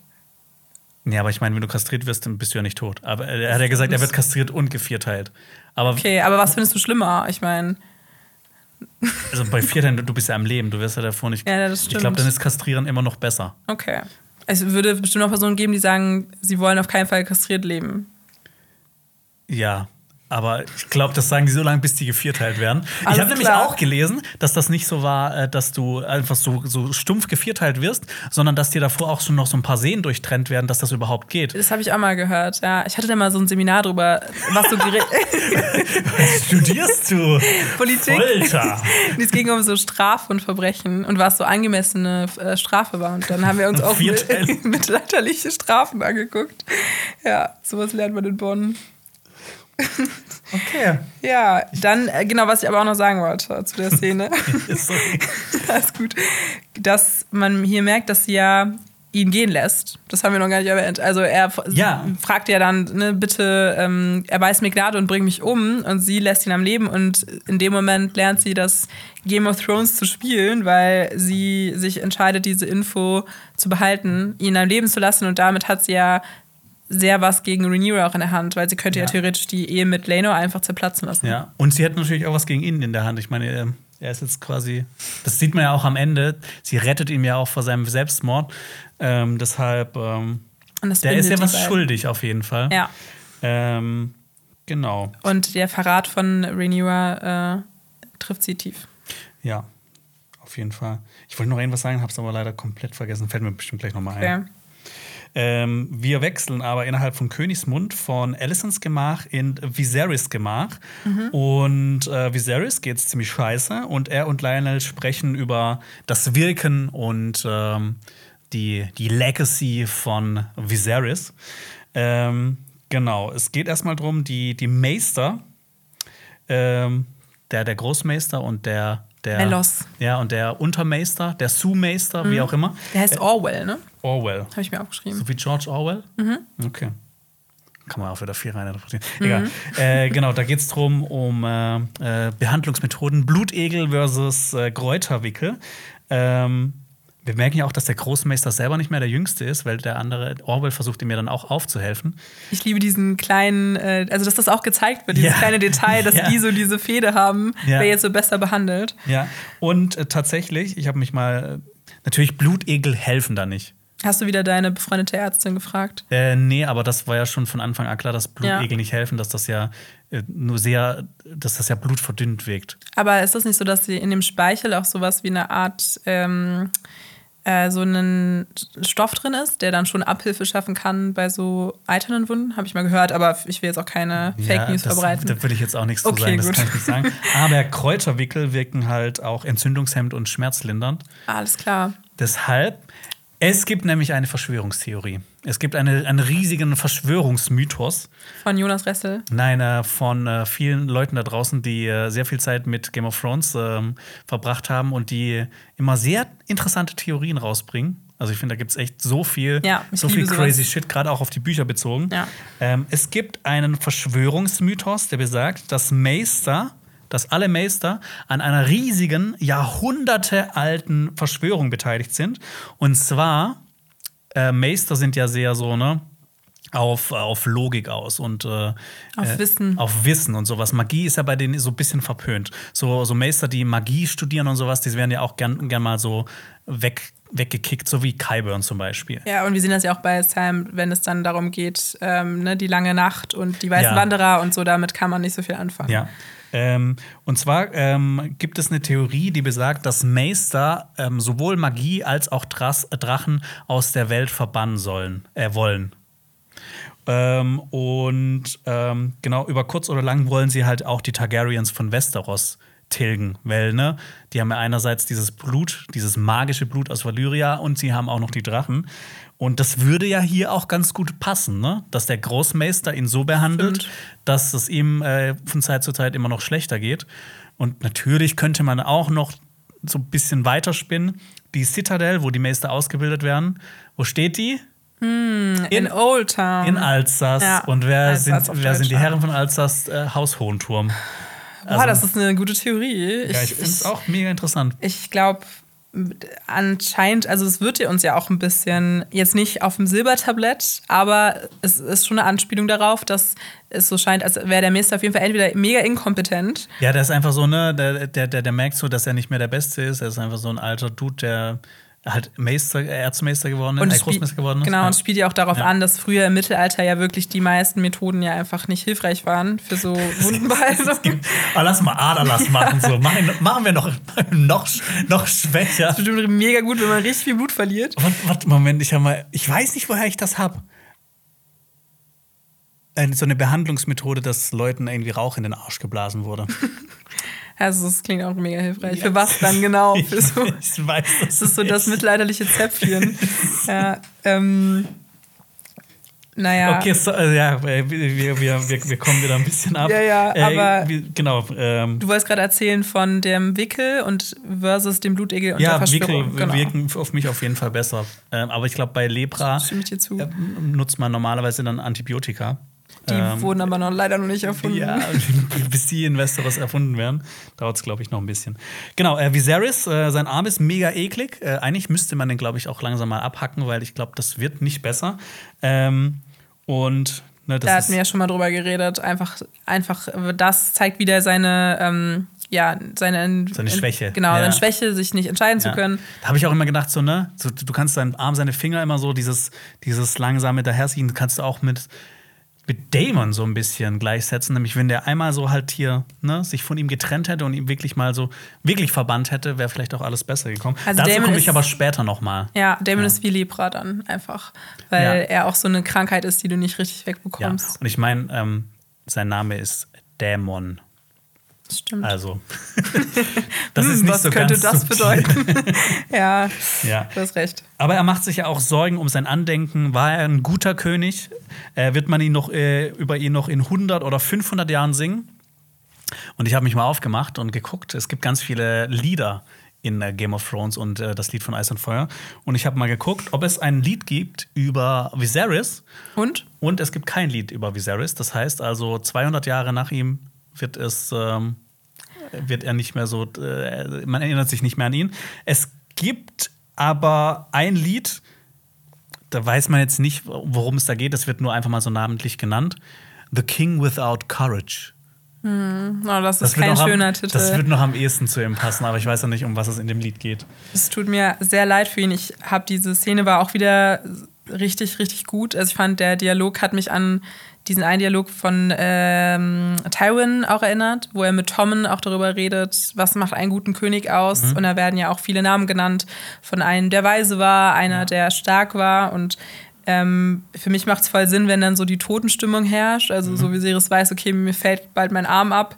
Ähm, so, ich muss mich mal darüber Gedanken, mir darüber Gedanken machen, was habe ich eigentlich in meinem Leben erreicht. Ne? Ja. Und wir haben ja schon darüber geredet, ähm, dass er wegen Corliss da ja auch ein bisschen darauf hingewiesen wird was es heißt, Dinge zu erreichen. Und äh, ich konnte da richtig mitfühlen. Das hat dann, man kennt ja diese ganze Debatte auch irgendwie so aus der griechischen Mythologie mit so, ne, Achilles. Mhm. Also will man lieber jung sterben, dann dafür in die Geschichte eingehen, dass Lieder mhm. über einen besungen werden?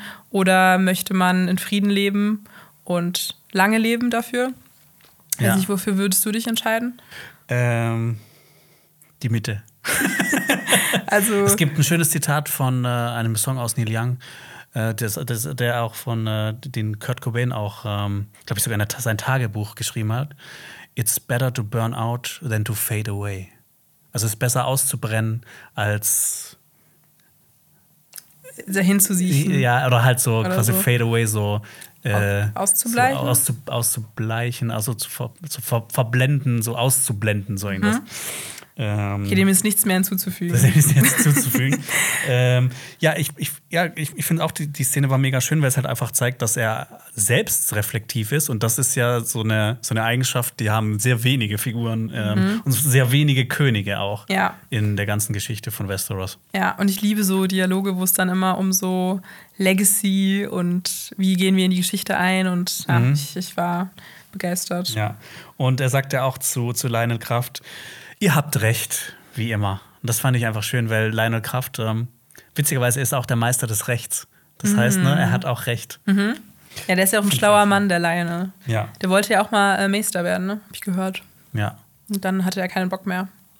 Ja, aber jetzt ist er Hand des Königs. Man ist ja auch nicht ganz schlecht. Und Lord von Harrenhal, gemacht. der größten Burg in Westeros. Eben. Ja. Und hat auch zwei sehr wichtige Söhne. Ja. Damit kommen wir zur nächsten Szene, zur Schwarzwasserbucht. Wir sehen eine gigantische Velaryon-Flotte, die nach Königsmund eintrudelt. Wir hören das äh, altbekannte Velaryon-Theme. Okay, altbekannt ist noch nicht so altbekannt Eine dieser Folge Folge. lang, ja. Aber das jetzt schon heiß geliebte ähm, Velaryon-Theme. Und ähm, so viele Schiffe in der Schwarzwasserbucht hat mich natürlich direkt an äh, zweite, äh, zweite Staffel, neunte Folge Battle of Blackwater Bay erinnert, wo Mhm. dann Stannis mit seiner kompletten riesigen Flotte da in der Nacht angetrudelt kommt. Ist es üblich, mit so einer großen Flotte anzureisen? Nö, ich glaube nicht, aber ich Also es ist meine, wieder ein Machtspiel äh, von Corlys. Corlys ist, ist wird ja auch immer wieder gesagt, er hat die größte Flotte. Warum sollte man den nicht mal zeigen? Ähm, und wir sehen auch zwei Drachen. Mhm. Und ähm, ich habe echt eine ganze Weile lang überlegt, wer das sein könnte. Wirklich. Ich Ja. habe direkt gedacht, okay, wir sehen ja die Flotte von Haus ähm, Velaryon. Das Ja. heißt, vermutlich Laenor. Ja. Auf jeden Fall mit seinem Drachen Seerauch. Ja, das habe ich auch, soweit bin ich auch. Und der andere, hatte ich jetzt vermutet, ist bestimmt Rhaenys mit ihrem Drachen Melaise. Ja. Das Ding ist nämlich, dass äh, Lena auch eigentlich einen Drachen hat. Welcher Drache das ist, werde ich jetzt aber noch nicht verraten. Naja, wir wollen Vielleicht natürlich auch ein bisschen, für das wird noch spannend sein. Ähm, ich habe nämlich zuerst gedacht, als die Szene beginnt, dass das äh, Laenor und Rhaenyra sind. Also Ich bevor man die. Mhm. Flotte gesehen hat, ne, dass die so ein bisschen äh, Zeit miteinander Gemeinsam, verbringen. ja, genau. auf jeden Fall. Ähm, genau. Und man sieht ähm, Glocken. Man hört sie aber nicht in Königsmund. Man sieht nur Okay. den, äh, genau, stimmt, den einen Shot, wo man diese Glocke sieht, ne? Ja, Ja. genau. Schade, aber das hatten wir schon mal bei Rings of Power letzte, Ja, letzte Folge. Genau. ähm, Grüße gehen raus an Sio. Ähm, was ich noch zu Melays habe, das fand ich auch ganz spannend. Da haben ja auch die Showrunner gesagt, jede, jeder Drache sieht ja auch individuell und anders aus. Und sie wird auch oft die rote Königin genannt, weil sie ja auch so pinke Flügel und so ein, genau, rot ist Mhm. von ihrem Farbschema her und so. Ja, ich freue mich immer, wenn man einen neuen Drachen sieht. Auf jeden Fall. Und äh, bin auch gespannt, wie sie klingt. Nicht so, Nicht so genau cool wie, wie Kraxus. Ja, Karius. Ja. Und wir kommen auch schon ähm, zum äh, Willkommensfest der großen Hochzeit in der großen Halle. Ähm, das Und- ist jetzt nicht, Ja, sag- das habe ja. nicht ich erfunden, aber ähm, ich fand, das wird schon bei Reddit wurde es treffend benannt. Es ist die grüne Hochzeit. Wir haben ja schon mehrere Folgen von Game of Thrones zum Beispiel gehabt, wo es um Hochzeiten ging. Wir kennen alle die Red Wedding, wir kennen aber auch die Purpurne oder Purple Wedding, Ja. ähm, die ja auch von Fans benannt wurde. Und da wird ja jetzt mit unseren Erwartungen auch ein bisschen gespielt. Also jetzt mal ein kurzer Cut auch. Wir sind ja jetzt hier, ich glaube, so 20 Minuten in der Folge drinne. Mhm. Oder nee, es kommen noch 20 Minuten und das ist nur Hochzeit. Und Ja. wir wissen, okay, äh, die wird auf jeden Fall passieren und die wird vielleicht nicht gut ausgehen. Also das Ja. ist so die Suspense, mit der hier gespielt wird. Es gibt natürlich auch ne, Ausnahmen, aber die bestätigen ja die Regel. Zum Beispiel die Hochzeit zwischen äh, Tom und Marjorie. Die war ja auch Relativ ereignislos. ganz nett. Es gibt aber natürlich auch noch zum Beispiel, wie nennen wir es vielleicht, die weiße Hochzeit, die zwischen äh, äh, Ramsay Bolton und äh, Sansa Stark. Die war ja auch eine der. Mhm. Eine der Ich- ich- schlimmsten Szenen, finde ich. Ja, ich finde auch, das ist jetzt die zweitschlimmste. Die von Sansa war schon mit die schlimmste. Ja. Also für also so emotional. Ja, ich finde so die. Ähm, Wobei, Moment, sorry, ich, ich nehme das zurück.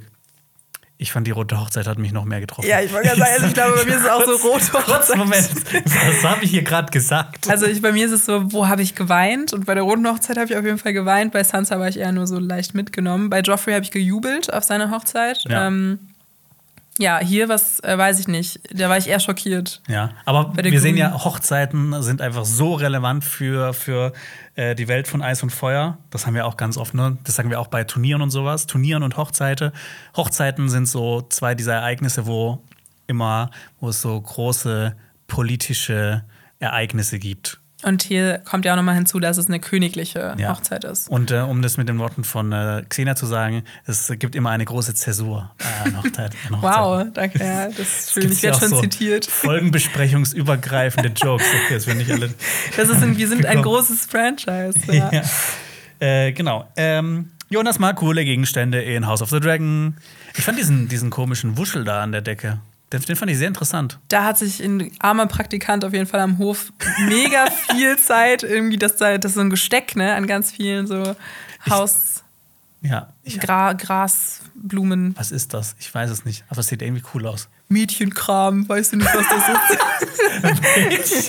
ja, aber das was, das weiß ich nicht. Ich weiß es leider auch nicht, aber es sieht cool aus. Ja. ja. Ähm, genau. Wir haben auch unterschiedliche Gäste. Die können wir jetzt mal so ein bisschen nacheinander äh, durchgehen. Die stellt erst der Harold, Harold Westerling vor. Ja, mit einer, mit einer durchdringenden Stimme, die äh, durch, den- durch den ganzen Thronsaal durchhallt. Äh, Jason Lannister mit einem wirklich sehr nicen Outfit. Also auf der Jagd hat er ja eher so, ein, ne, so gedie was Gediegeneres getragen, aber hier sieht man, der Typ ist reich ne, und wieder natürlich überall Löwen. Ähm, und ich finde es schön, ne? wir haben ja schon ähm, äh, gesagt, oder ich habe zumindest gesagt, dass für mich Viserys der Michael Wendler von Westeros ist. Und mit Jason Lannister haben wir jetzt auch den Mario Barth von Westeros, Ja. denn er sagt, deshalb führen Männer die Kriege. Frauen kämen niemals rechtzeitig zur Schlacht. Haha, wir sehen, Rhaenyra ist sichtbar genervt. Ich war auch sichtbar genervt. Ich Ich finde sogar so, Viserys ist so, äh, dein Ernst? ich fand so ein bisschen so sehr plakativ, wie so Sexismus dann hier einge eingesetzt wird. Also ja, es Mhm. ist so ein bisschen so ein Mario Barth-Joke. Ja, dann ist natürlich auch noch äh, Hobert Hohenturm am Start. Äh, natürlich auch ein wichtiges Haus. Wir sehen, alle sind in Grün gekommen. Ja. Was natürlich auch sehr interessant ist, dass äh, Otto Hohenturm nicht mitgekommen ist. Ne? Ich finde es immer so äh, sehr interessant, ne, zu sagen, wer ist da und das alles vorzustellen, aber ich finde, manchmal ist es noch interess äh, interessanter herauszufinden, wer ist eigentlich nicht da. Das ist ja auch oft eine Message. Wir haben ja, wissen ja auch, dass zum Beispiel Corlys auch bei der Hochzeit von ähm, dann Alicent und Viserys ja auch nicht gekommen ist, Genau. weil er eben ne, Ja. ähm, sauer war, dass er nicht Lena gewählt hat. Ja, spannend. Und äh, Geralt Royce drängt sich auch nach vorne. Genau, den haben wir ja am Anfang kennengelernt. Was mir aufgefallen ist, äh, das wirkt ja auch, das ist ja auch ein Mittel, was hier eingesetzt wird, weil alle andauernd werden Leute unterbrochen. Also es ist ja so diese perfekte Zeremonie, die ähm, Viserys ja eigentlich inszenieren möchte. Sieben Tage lang voller Turniere und Feste. Wir kennen Alles es. durchgeplant. Ja, alles andere wäre zu wenig und äh, ne, so ein bisschen Ja. gespart. Und auch schon dieser Spruch so, na, wenn das hier die Willkommensparty ist, wie wird dann erst der Rest werden? Und ich finde auch lustig, wie dann alle so in so äh, sehr rich lachen, weißt du, so, hahaha, das ist erst der Anfang. Und die Ja. armen Leute im Flohloch, die sterben an Hunger. Und ähm, hier wird ja dann auch erzählt, dass das äh, so ein Mittel ist, um uns zu sagen, ah, okay, es läuft aber alles nicht nach Plan. Mhm. Weil ja die Familie Hohenturm wird unterbrochen dann von der Seite von Sir, ähm, Sir Gerald Royce.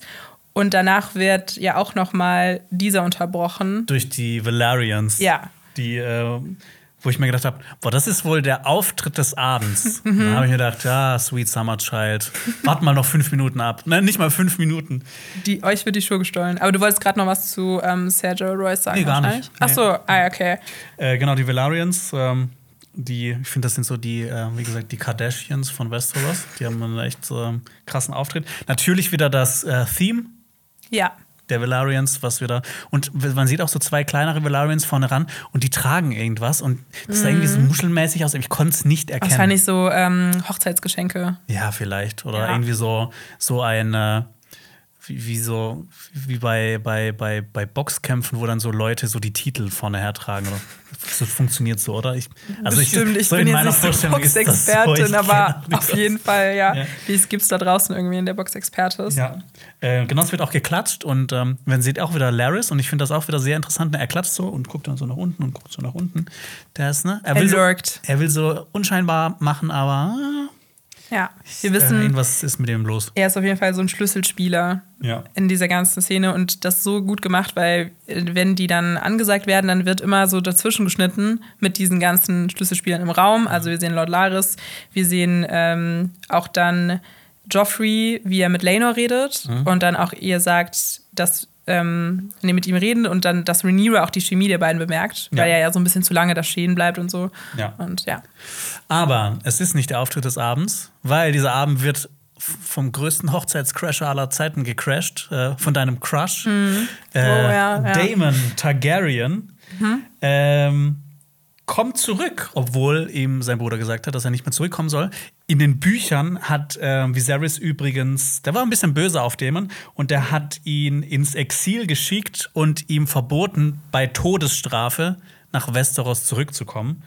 Ähm, Damon kommt rein und sagt natürlich mal wieder kein Wort. Und ich finde auch mhm. diesen Moment ganz cool, ne? Ja. Eigentlich ist dieser, ne, wie cool. du gesagt hast, alles durchgeplant, aber es wird dann doch noch so ein Stuhl für ihn geholt. Und Viserys ist auch wieder sehr vergebend. Ja, und ich glaube, er weiß aber auch in dem Moment, er kann ja ihn nicht zur Rede stellen, weil das wäre ja auch dann, würde seine Pläne dieses perfekten Abends zerstören. Und mhm. deswegen äh, muss er dann so an, per Seite so zur Seite geschoben werden. Und ich fand, es war so eine krasse Szene, weil er dann ja auch langsam nimmt, lässt sich Zeit und er mhm. liebt das. Ich finde, das ist so eine gute Charakterzeichnung von ihm, weil er liebt die Aufmerksamkeit ja. und er weiß auch, dass gerade ähm, er diesen bold Move macht, mhm. eigentlich dann da aufzutauchen. Ich meine, man redet gerade darüber, dass er seine Frau umgebracht hat wahrscheinlich ja. und er traut sich da aufzutauchen. Und freut sich auch noch so. Ja, ja und ähm man sieht ja auch immer, ich finde das super spannend bei dieser ganzen Szene, bei dieser ganzen Sequenz in der Hochzeit, äh, bei der Hochzeit, äh, wie Leute Blicke miteinander austauschen. Und du siehst auch zum Beispiel, dass äh, er sich setzt und dann direkt zu Rhaenyra guckt.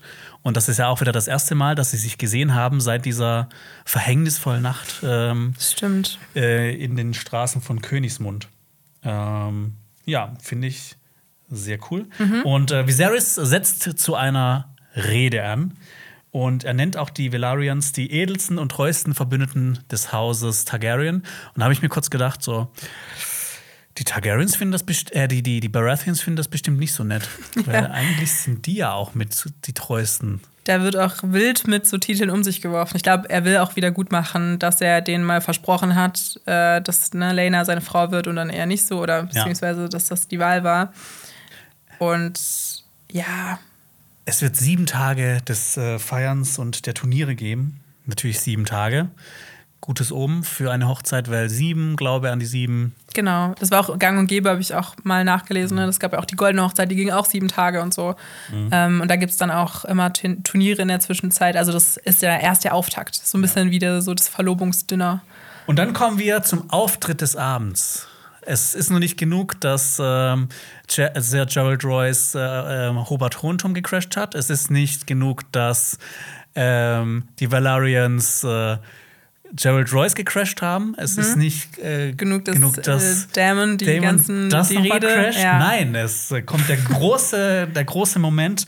Alicent in Grün äh, betritt den Thronsaal und ähm, ich hatte es auch so kurz im Moment, so Viserys ist jetzt endlich mal zufrieden, so Rhaenyra ist jetzt endlich glücklich, das ist abgefrühstückt, aber jetzt hat er Scherereien mit äh, seiner Frau. Er ist so kurz davor, Frieden zu finden, ja, aber dann. So kurz davor. Und ich fand, ich weiß nicht, wie du das interpretiert hast, aber er leckt sich dann ja so die Lippen. Das fand ich irgendwie so mega, mega unangenehm. Das ist mir gar nicht aufgefallen. Ah, okay. Also sie sieht so quasi so, so lüstern quasi so. Ja, hm, genau, so nach dem ah. Motto, oh, die sieht aber toll aus, meine junge Frau. Aber ich weiß nicht, ich fand irgendwie, ich glaube, es war in der Szene eher, dass er ähm, sich aufregt darüber, dass sie seine schöne Rede zerstört hat.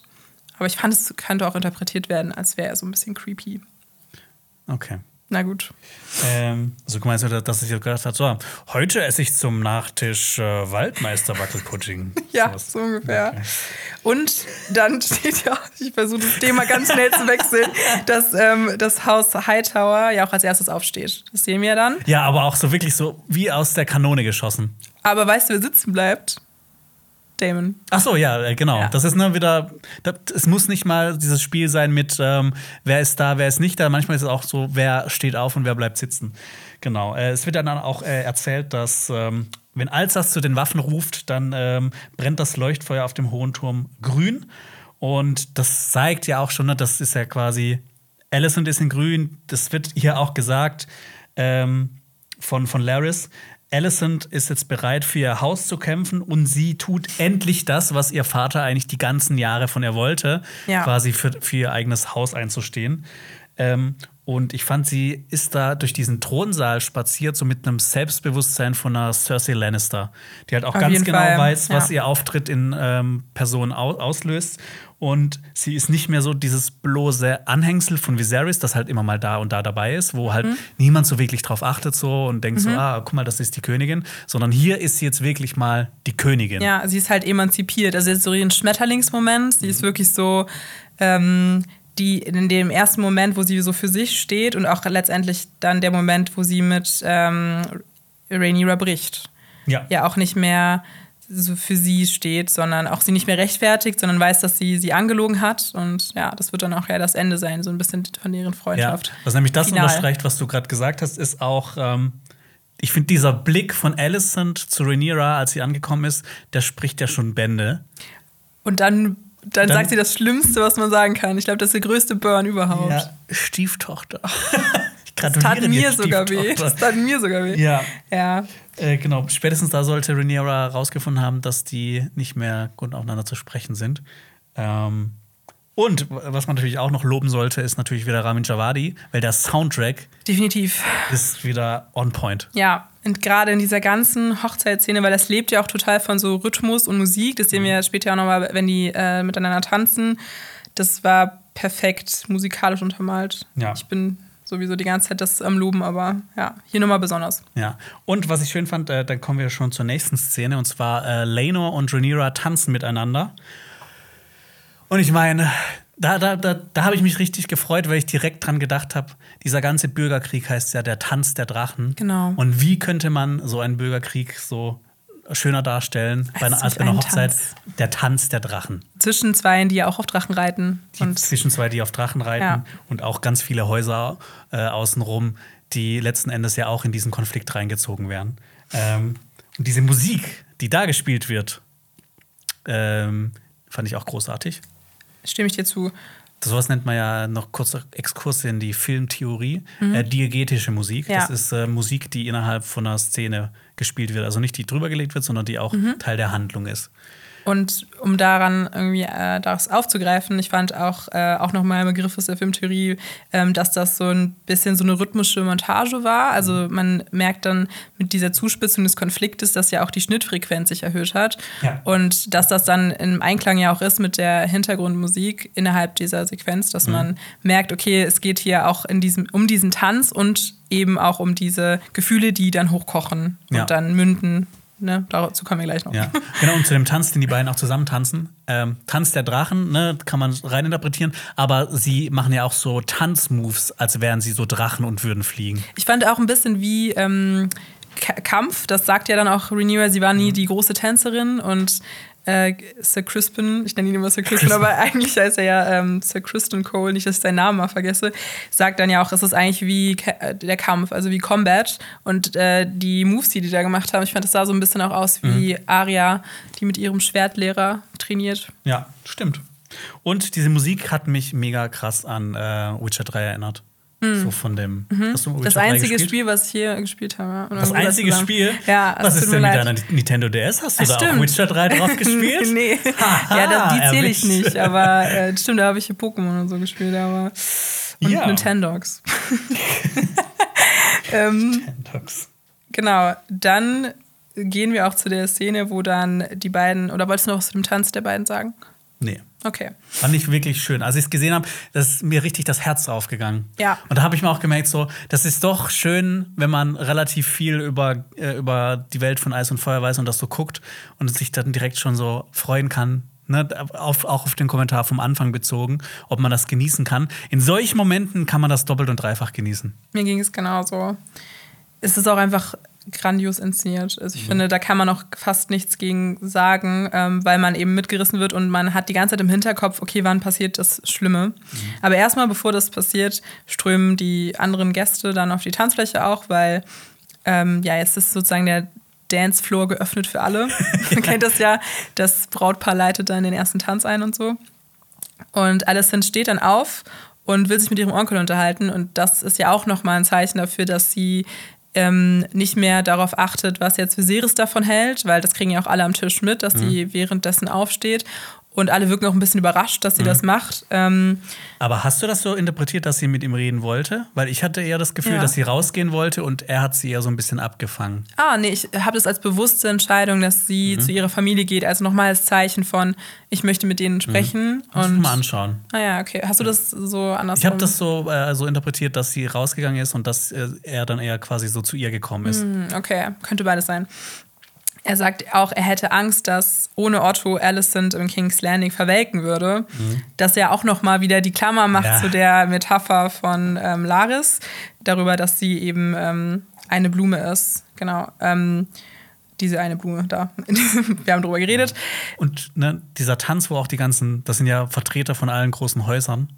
Und ich fand, das war halt auch wieder so, ähm, du siehst halt, dass sie hier schon so, wie, ne, wie so, wie so, so ähm, äh, über, auf übertragene Weise, es bilden sich ja auch so Allianzen. Ne? Der eine tanzt mit dem, der andere tanzt mit dem. Ja. Und äh, das wird ja auch später so sein im Tanz der Drachen. Also der, mhm. Das eine Haus verbindet sich mit dem, das andere mit mhm. dem. Und das wie dynamisch das wechselt. Ja, ja das ja. ist alles dargestellt in diesem Tanz, das stimmt.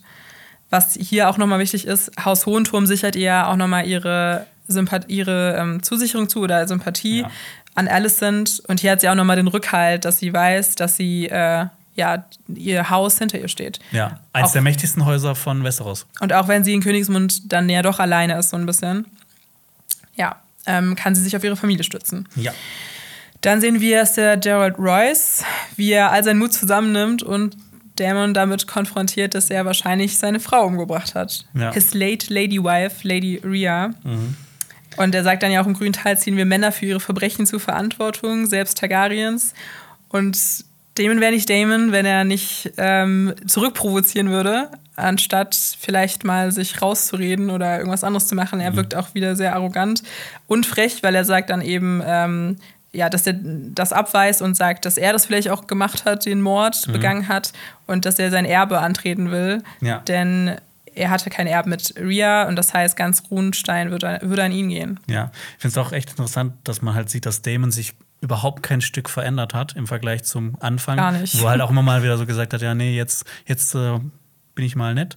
Ähm, ich habe eher das Gefühl, dass er noch gefährlicher geworden ist, weil er einfach merkt, dass sein Handeln absolut gar keine Konsequenz hat für ihn. Also keine negative Konsequenz für ihn. Ja. Äh, weil er ja immer wieder und wieder und wieder und wieder zu seinem Bruder kommen kann und der ihm immer wieder und wieder verzeiht oder ihn äh, toleriert. Es ist so unfassbar. Wir sitzen an diesem Tisch und Viserys und äh, auch ähm, Lionel Kraft sitzen ja daneben ja, und er sagt dann, du hast meine, also du hast äh, Rhea umgebracht und niemand juckt. Ja, also alle sitzen da, ja. So Viserys okay. und, und, und Lionel so denken sich so, ach komm, ey, nee, da habe ich keinen Bock drauf. Macht das selber unter euch aus. Ich habe Viserys auch in dieser Folge, das passt total zu diesem Meme von Ben Affleck, weil er, er blickt das alles und er hat einfach keine Kraft mehr, sich aufzuregen. Ja.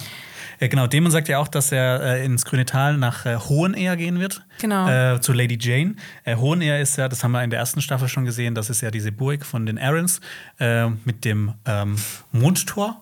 Mhm. Ähm, wo Hat Lisa auch eine kleine kleine Szene mit dem äh, genau, ja. Tor, wo Lisa Arryn durchgefallen genau, ist. Genau, ne? wo Lisa Arryn, nochmal Lisa Arryn, wer das ist, das ist die, die ihr sechsjähriges Kind noch ähm, ähm, äh, gesäugt hat. Gesäugt hat, danke schön, ja. das Wort ist mir nicht eingefallen. Die in äh, Peter Baelish verliebt war. Ja. Und über Lady Jane gibt es auch äh, so ein paar Infos.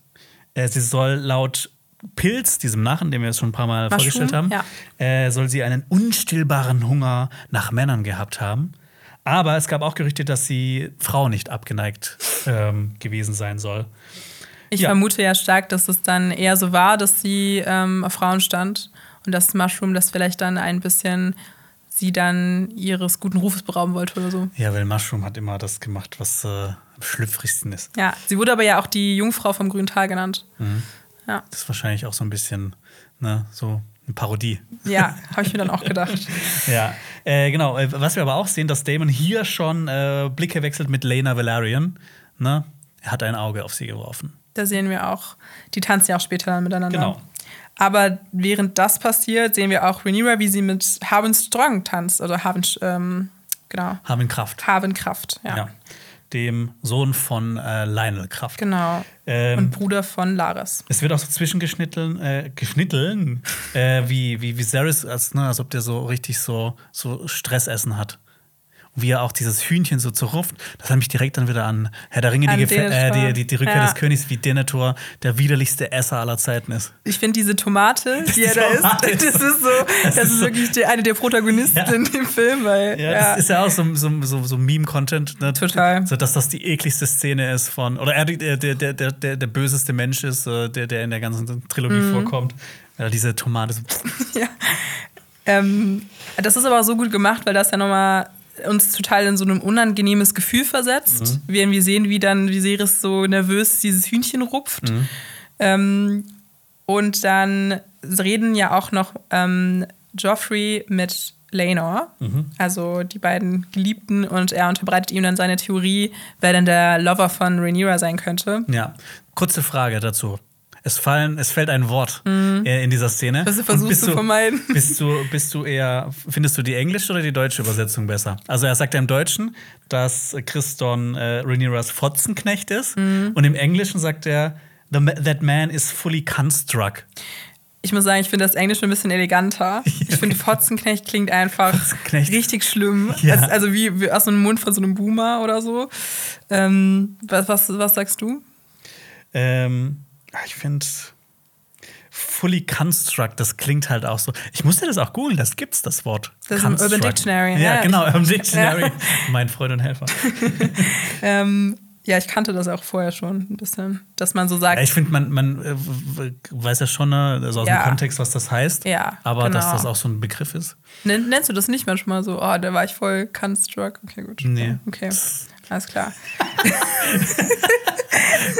So, Das casually kannten wir so raus. Zu meiner Mutter so, oh, Mama, da war ich wieder fully construct. Ähm, was ich mir dann aber auch gedacht habe, wahrscheinlich kann er ja auch gut erkennen, wer das ist, der dann ne, der Fotzenknecht von Rhaenyra ist, weil er ja in derselben Rolle ist, ein bisschen, ne? nur ähm, Er ist andere, Äh, der Pimmelfürst. der Pimmelfürst von Laenor. Und dann äh, weiß, sagt er auch schon zu ihm, diese Folge, äh, dann sagt er auch zu ihm, dass das ja gut ist, weil dann werden wahrscheinlich die beiden ihre gegenseitigen Geheimnisse kennen. Und was mir da aber auch nochmal aufgefallen ist, Renewers ist ja schon ein bisschen schwerwiegender, vielleicht. Ja, auf jeden Fall. Ja, Weil da ist ja auch noch so ein Gelübde und ein Ritter der Königs gerade im Spiel und sie ist einfach die zukünftige Königin. genau. Ähm, ja, genau. Gottfried Lohnmund, ähm, er sagt ja auch, er ist der Ritter der Küsse oder wird so genannt.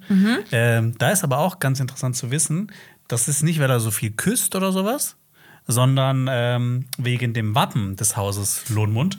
Äh, das ist quasi so, ich habe es mal das Pendant genannt zu, äh, zu Rocky Horror Picture Show in Westeros. Ich habe mir das auch angeguckt, das Wappen, das sieht echt richtig aus der Zeit gefallen aus. Ja, es, es sind Totenköpfe und rote Lippen.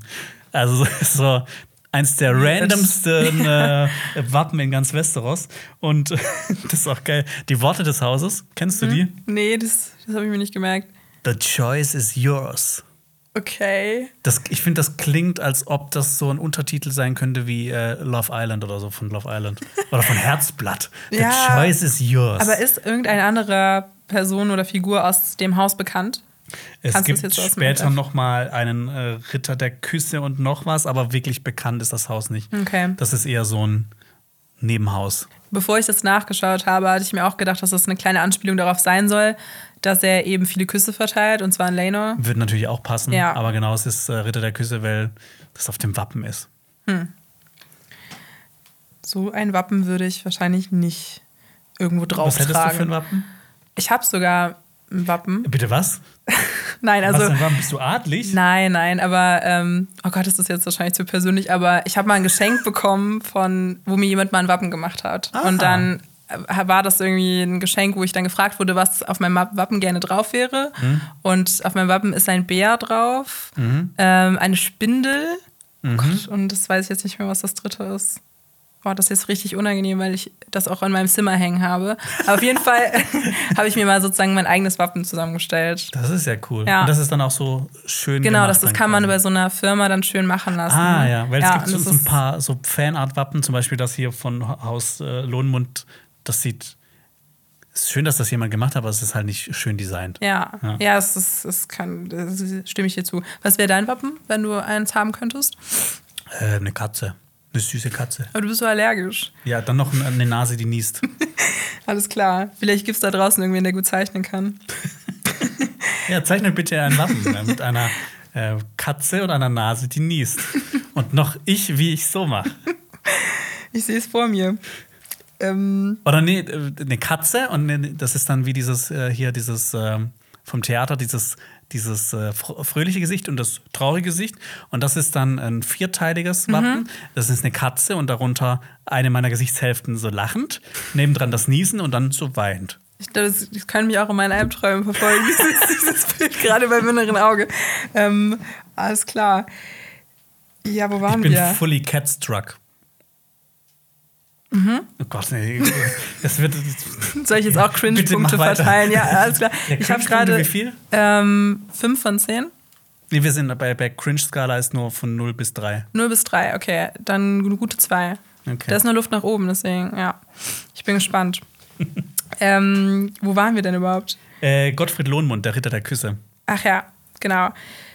Ähm, er weiß dann, äh, genau, er steckt dann ja auch Lena, dass. Nee, genau, nee, genau, der Ritter der Küsse geht dann zu Sir Kristen. Ja. Und das ist eine sehr, sehr wichtige Szene, weil er sagt ihm dann auch, er wird der Ritter der Küsse genannt, aber er weiß nicht wieso. Da hat er wahrscheinlich das Wappen seines eigenen Hauses vergessen. Und er steckt ihm dann auch, dass er von der Beziehung zwischen Sir Kristen und Rhaenyra weiß. Und schlägt ihm einen Pakt vor, dann gegenseitig das Geheimnis nicht zu verraten. Droht ihm aber auch ein bisschen gleichzeitig, weil er sagt, dass die alle vier in einem Boot sitzen und wenn das Geheimnis der vier nicht verraten wird, dann wird es denen gut gehen. Und ja, falls nicht, dann ähm, haben die alle drunter zu leiden. Und das wird dann immer wieder zwischengeschnitten mit Viserys, wie er wie weiter das Hühnchen rupft und so dieser Tanzszene. Und hier merken wir auch, die Schnittfrequenz wird immer höher und gleich passiert irgendwas. Ja. Es gibt ja, du hast ja gesagt, dass Harbin Kraft mit Rhaenyra tanzt.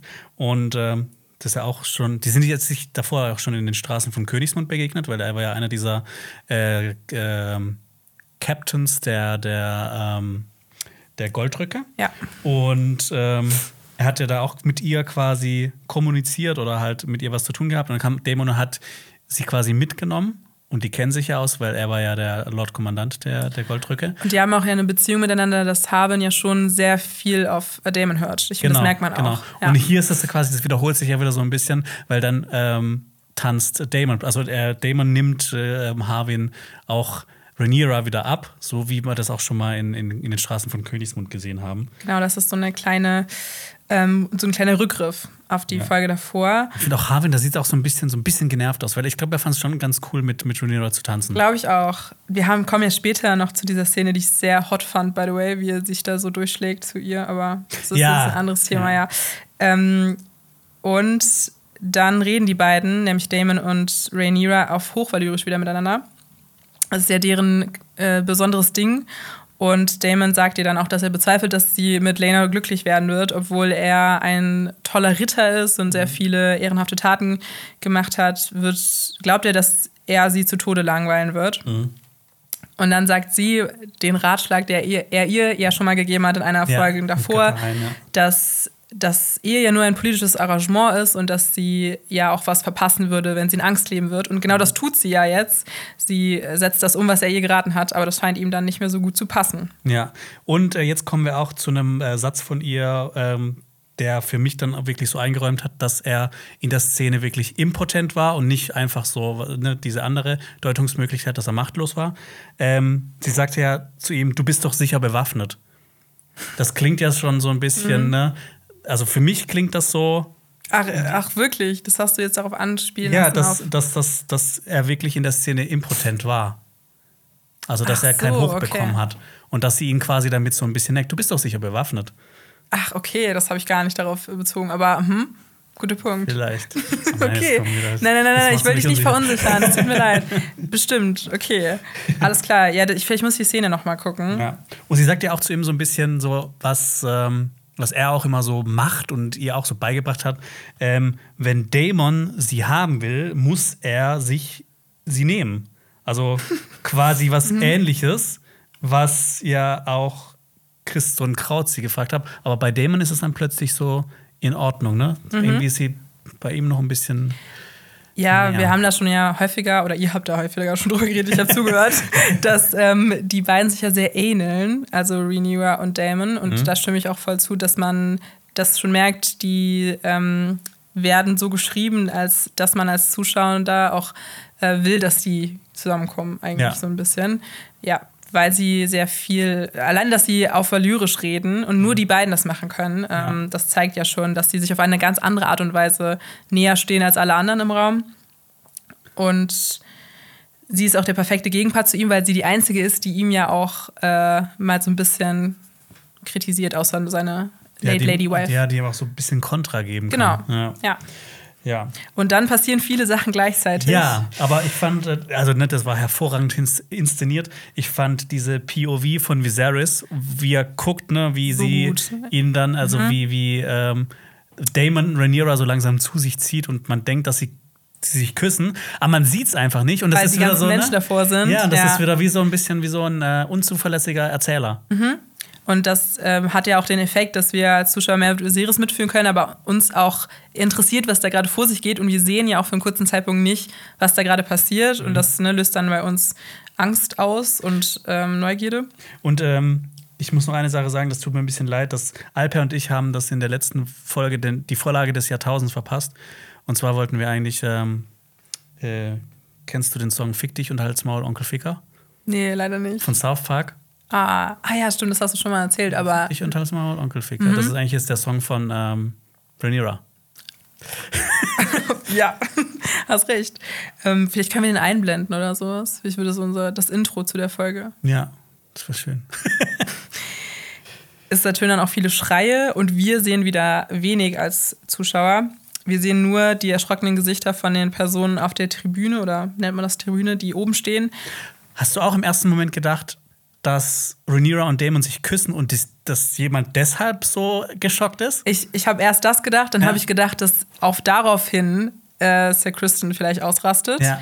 Aber das, was dann wirklich passiert ist, hätte ich nicht erwartet. Das ist echt cool. Ja. Das ist richtig cool. Ähm, und wie das inszeniert ist, da, also ich fand, es war wirklich also allererste Sahne, dass wir erst im letzten Moment sehen, erstmal wie Rhaenyra zu Boden geworfen wird, dann ja auch wie äh, Laenor zur Seite gedrängt wird, also wichtige Personen. Ja, das fand ich nämlich mega interessant, weil mir das erst beim zweiten Mal auf äh, beim zweiten Mal schon so richtig aufgefallen ist, dass wirklich ihn jemand auf den Tisch wirft. Genau. Also ne, das heißt ja schon, ich meine, das jeder weiß, wer dieser Typ ist. Mhm. Der sieht jetzt nicht aus wie in so ein Allerweltsgesicht aus Westeros.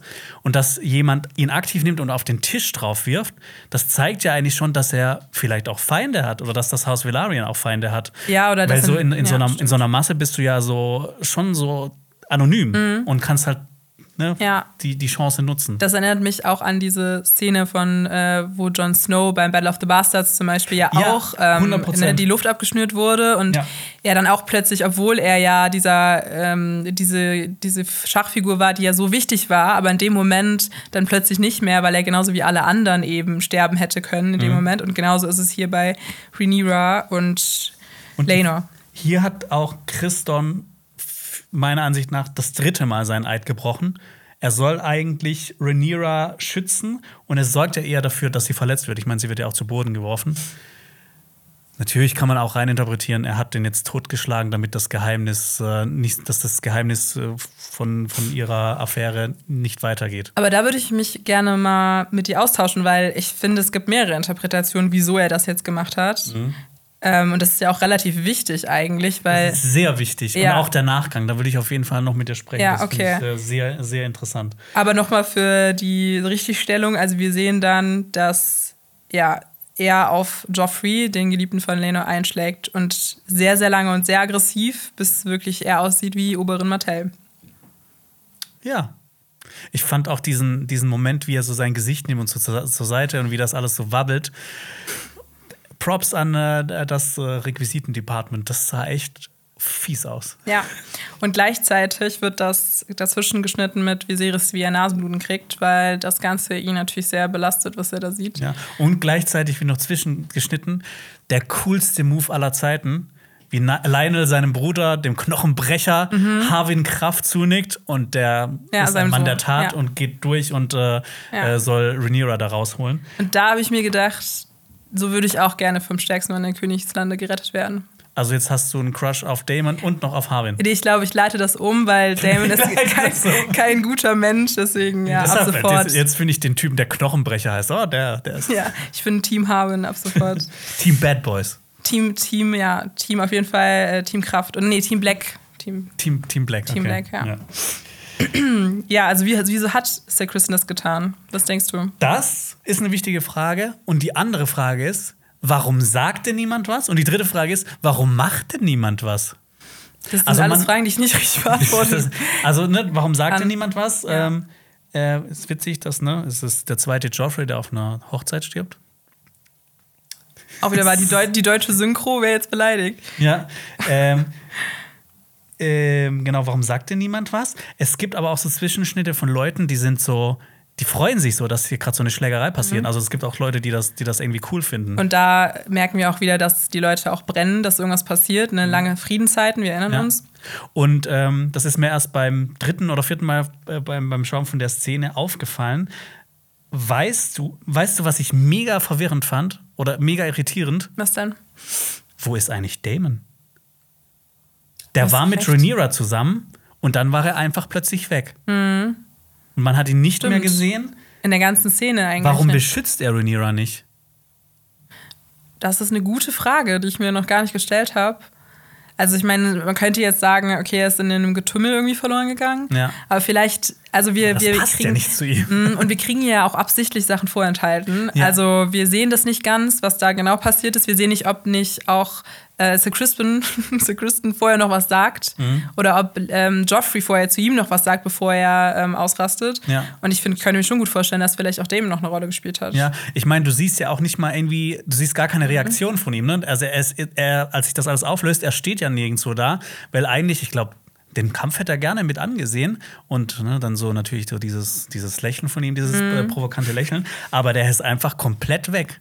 Ja. Und ich weiß halt auch nicht, äh, was, was das, äh, ob was das, das jetzt aussagen was, soll, ob, ob das, das eine Bedeutung bedeutet, hat. Ja, genau. ja, oder ob irgendwie einfach der Matt Smith sich so dachte, ich will nicht verletzt werden. Weil, weißt du, was auch das Interessante ist?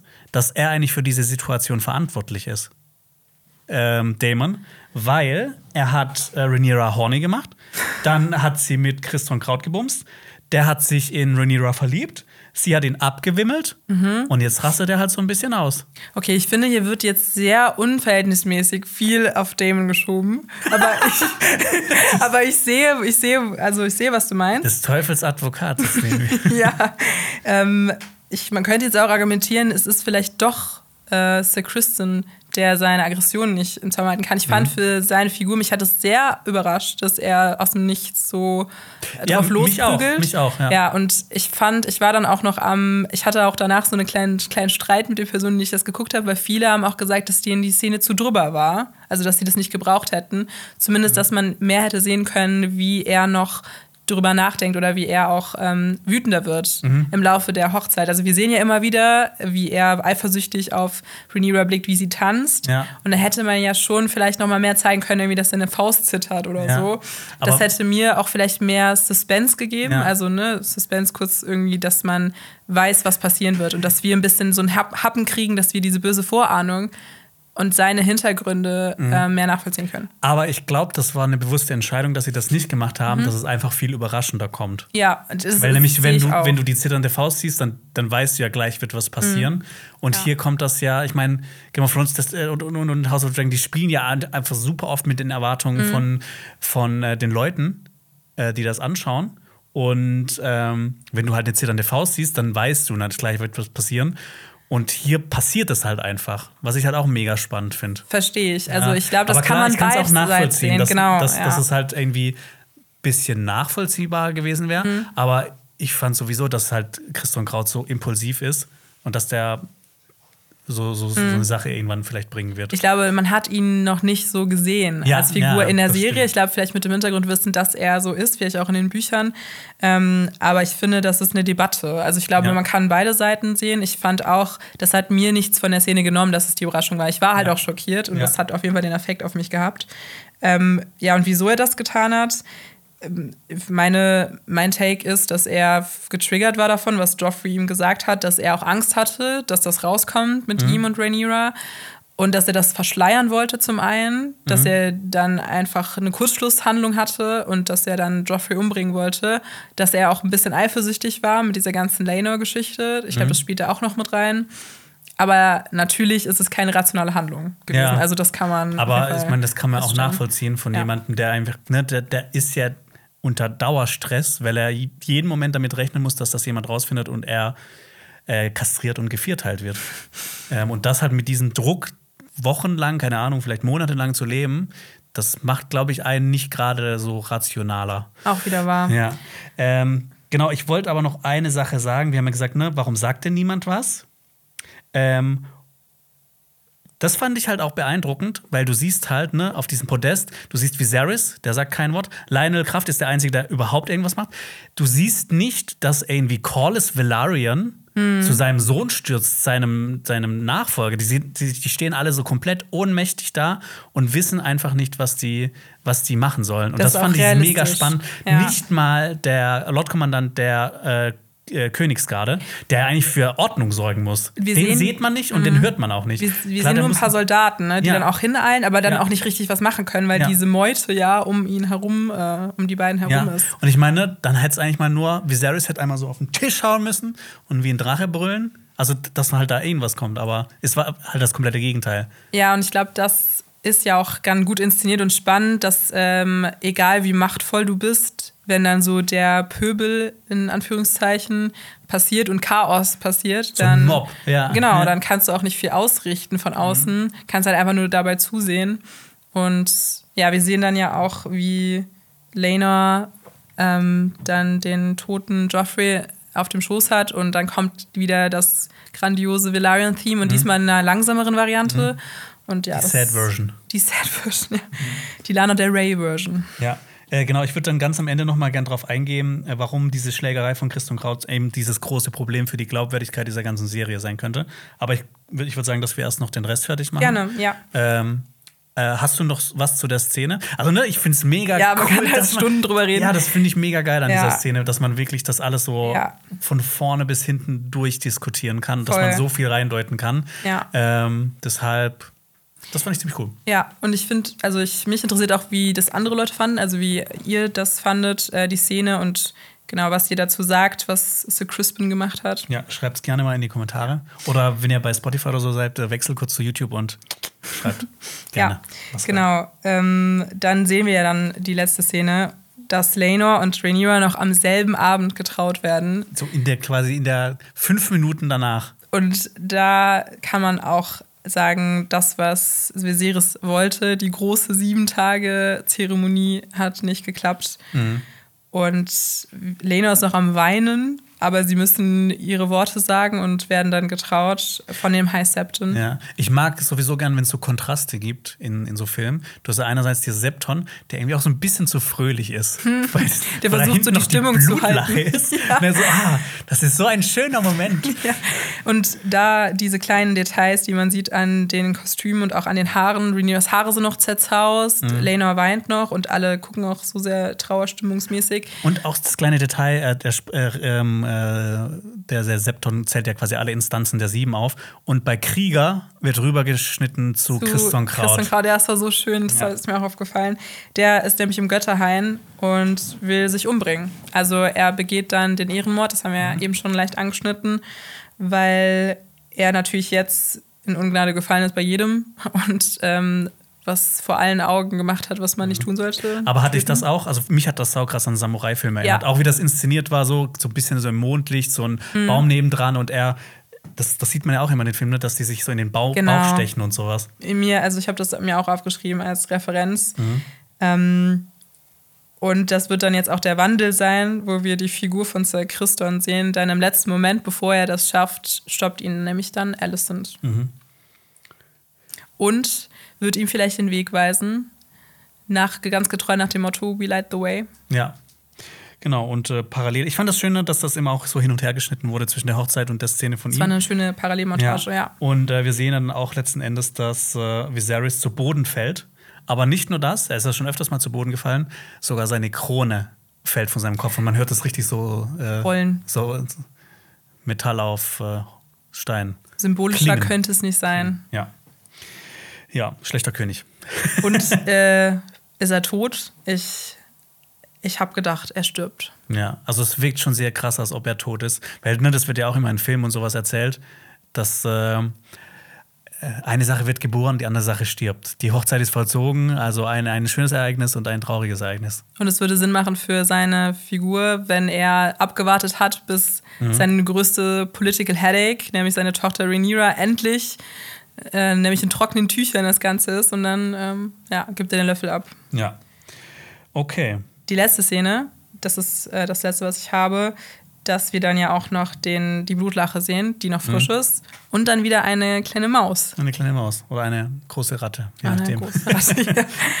Die hatten wir schon in der, äh, auch in der letzten Folge. Die ist ja schon aufgetaucht im Drachenmaul. Ne? ja. Schlechtes, sehr schlechtes Oben. Ja, ähm, genau. Warum könnte also diese Schlägerei von Christian Kraut so ein großes Problem sein? Ich meine, viele Leute, für die wird es halt so sein, ne? Keine Ahnung, das ist halt alles so passiert, das war alles so im Moment, der ist dann einfach abgedampft, keiner hat ihn aufgehalten, das ist es halt so. Aber ähm, kurz zur Einordnung. In den Büchern ist das alles noch mal ein bisschen anders. Da passiert es nämlich folgendermaßen: ähm, es, diese Hochzeitsfeier wird äh, gemacht und es kommt zu diesen besagten Turnieren und Christon Kraut kämpft in einem Turnier gegen Gottfried und der schlägt ihm mit dem Morgenstern so kaputt, dass der halt äh, nach ein paar Tagen verstirbt. Und wir haben den Morgenstern ja auch schon mal gesehen. Ne? Genau, den haben wir ja. schon gesehen. Die haben das jetzt hier komplett geändert, ähm, weil das war ja ein komplett anderer Kontext. Wir haben schon gesehen im Turnier am Anfang von House of the Dragon, die hauen sich ja auch die Rübe ein und töten sich. Da ist das ja auch Mhm. Salonfähig. Ne? Da ist das ja okay. Da, Ja. Das sind die Regeln so. Aber hier sind wir an einem ganz anderen Standort. Wir sind in einer großen Halle, wir sind in einer Hochzeit und ähm, nicht nur, dass es halt so eine Feierlichkeit ist, sondern auch generell. Es gibt ja in Westeros und auch in den freien Städten das sogenannte Gastrecht. Das ist ein Recht, das so hochgehalten wird und so heilig ist. Und das hat ja auch in der dritten Staffel von äh, Game of Thrones äh, bei der Roten Hochzeit eine, eine, einfach so eine große Ausschlag, äh, au- ausschlaggebende Ja, Kraft. ausschlaggebende Kraft, ja. Ähm, weil das ist folgendermaßen: Du bist unter dem Schutz eines Hauses, wenn es dir dieses Gastrecht gewährt, und das ist in Form von, du trinkst und isst von dem, was dir das Haus gibt. Es gibt eine ähm, sehr interessante Szene. Das ist, in den Büchern ist das noch viel, viel expliziter gesagt, dass Caitlin Stark, als sie ähm, als sie quasi mit, mit ihrem Sohn in den Krieg zieht, dass die an den äh, Zwillingen vorbeikommen bei Lord Walder Frey und dass sie direkt verlangt, dass äh, er Brot und Salz gibt. Und dieses Brot und Salz, ne, dann stehst du unter dem Gastrecht. Und auch Ja. später auch noch dann bei der Roten Hochzeit, die essen und trinken ja von seinem Essen. Und dann schlachtet er sie ab. Und das ist einer der Gründe, also das, wenn man gegen das Gastrecht äh, verstößt, ist das quasi, ist man verflucht. Man hat sein Haus verflucht, da gibt es auch so ganze Geschichten äh, in, in, in Westeros, die das dann quasi nochmal ganz genau erklären. Und das stimmt ja auch bei House Frey. Ist ja nicht gut ausgegangen. Ja, ist nicht aus, gut ausgegangen. Also nicht nur eine, einerseits ist das halt, ne, du bist verflucht, aber das ist ja eher so was Übernatürliches. Aber Und übernatürlich ist bei Game of Thrones. Ja, das ist ja, ne, das ist eher, das ist nicht zu fassen. Ne? Du Okay, bist verflucht, ja. ne? Ich sag, hey, du bist verflucht. Dann denkst du, ja, okay, Ist mir egal. ist mir egal. Aber wenn du natürlich dann so vielleicht so ein bisschen abergläubisch bist oder dir ein paar schlechte Sachen passieren, dann denkst du ja auch so, ah, vielleicht ist was dran. Nee, das ist nicht nur so. Äh, das schadet auch dem Ruf des Hauses und niemand von, äh, auch aus den Flusslanden, wo die Freys sind, und und auch ganz Westeros wollte überhaupt noch was mit denen zu tun haben. Deshalb Ähm, dieses ja. Gastrecht, ich wollte, ich laber nur so lange, ne, dieses Gastrecht ist so hoch und heilig, dass es so eins dieser, das ist quasi, äh, die Würde des Menschen ist unantastbar, das ist die Version davon in Westeros. Alles klar. Und wir sehen dann ja auch Sir Kristen, der ist jetzt nicht der Gastgeber, aber es ist auf jeden Fall ja die Hochzeit und deswegen macht es das Setting ist ja auch dann sehr Ja. bedeutungsschwanger, ne? Ja, und das Ding ist, dann eigentlich sollte, müsste ihn jemand aufhalten, oder ne? Weil Mhm. äh, alle Leute, die da sind, stehen unter dem Gastrecht, auch Gottfried Lohnmund, und er tötet den einfach. Und somit verstößt er auch dieses Gastrecht. Und ich finde, das ist, es muss auf jeden Fall Konsequenzen für Christian Kraut haben. Jeder hat ihn gesehen. Und er ist das auch ja einfach weggegangen. Unmissverständlich, das ist einfach weggegangen. Niemand ja, hat ihn aufgehalten. Der müsste eigentlich seine Stellung als Ritter der Königsgarde verlieren. Der müsste auch theoretisch noch Safe. äh, andere Konsequenzen spüren. Jetzt wird er find, wahrscheinlich. wenn das nicht eintritt, irgendwie in der nächsten Folge, ich Mhm. dann hat die Serie ein ganz großes Glaubwürdigkeitsproblem, weil das wäre viel zu einfach. Das wäre Mhm. Ja. das wäre einfach so äh, zu convenient. Ja, da hast du wahrscheinlich recht. Ich glaube, dann ist es aber auch, also wir wissen ja auch, dass es gerade eine krasse Situation war und dass er allein in diesen, allein in diesen Götterhain gehen konnte. Das finde ich ist schon ein bisschen vielleicht eine äh, Kohärenzlücke, ähm, weil wir dann das auch einfach nicht zu sehen bekommen, was passiert direkt Ja. danach. Also vielleicht sind doch alle noch zu sehr im Schock oder vielleicht, ich weiß nicht, war das nicht auch mal, da bin ich jetzt aber zu wenig drin mit diesem Recht, dass du jemanden dann noch töten darfst, wenn du beleidigt wurdest zum Beispiel?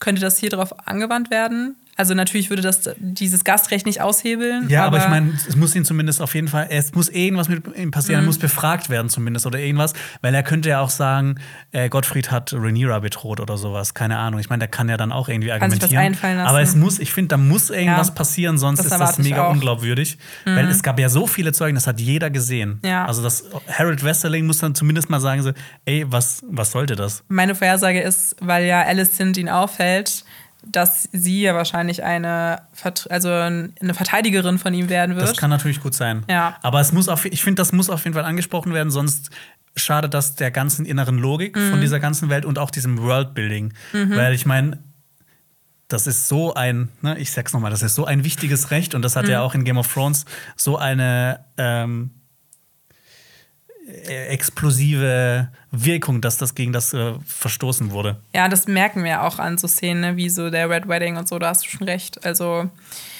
ja, ich, ich bin gespannt, was mit seine, seiner Figur passieren wird. Mhm. Ähm, ich würde jetzt lügen, wenn ich sage, ich bin da jetzt so, ich trauere ihm so hinterher. bei Damon gegen. Äh, Oh ja, und bei nein, nein. genau, nein, Das nein. Dream Team. Nein, also darum geht es ja nicht nur, sondern ich finde es total spannend, weil diese, also insgesamt, diese ganze Folge bestand einfach nur aus krassen Dialogen, wo so die Saat gesät, nee, sozusagen die Frucht geerntet wurde von so den krassen Dialogen von der Folge Mhm. zuvor schon. Und dieses Schachspiel, diese Figuren, die sich dann betteln und jeder einzelne Satz ist aufgeladen von so Spannung. Mhm. Ja. Und das mündet dann alles in so einer heftigen Sequenz, diese ganze Hochzeit. Also ich hatte so krass viel Spaß beim Schauen und ich Ja, ich war so voll überwältigt, ja, wie gut ja. es ist. Ja.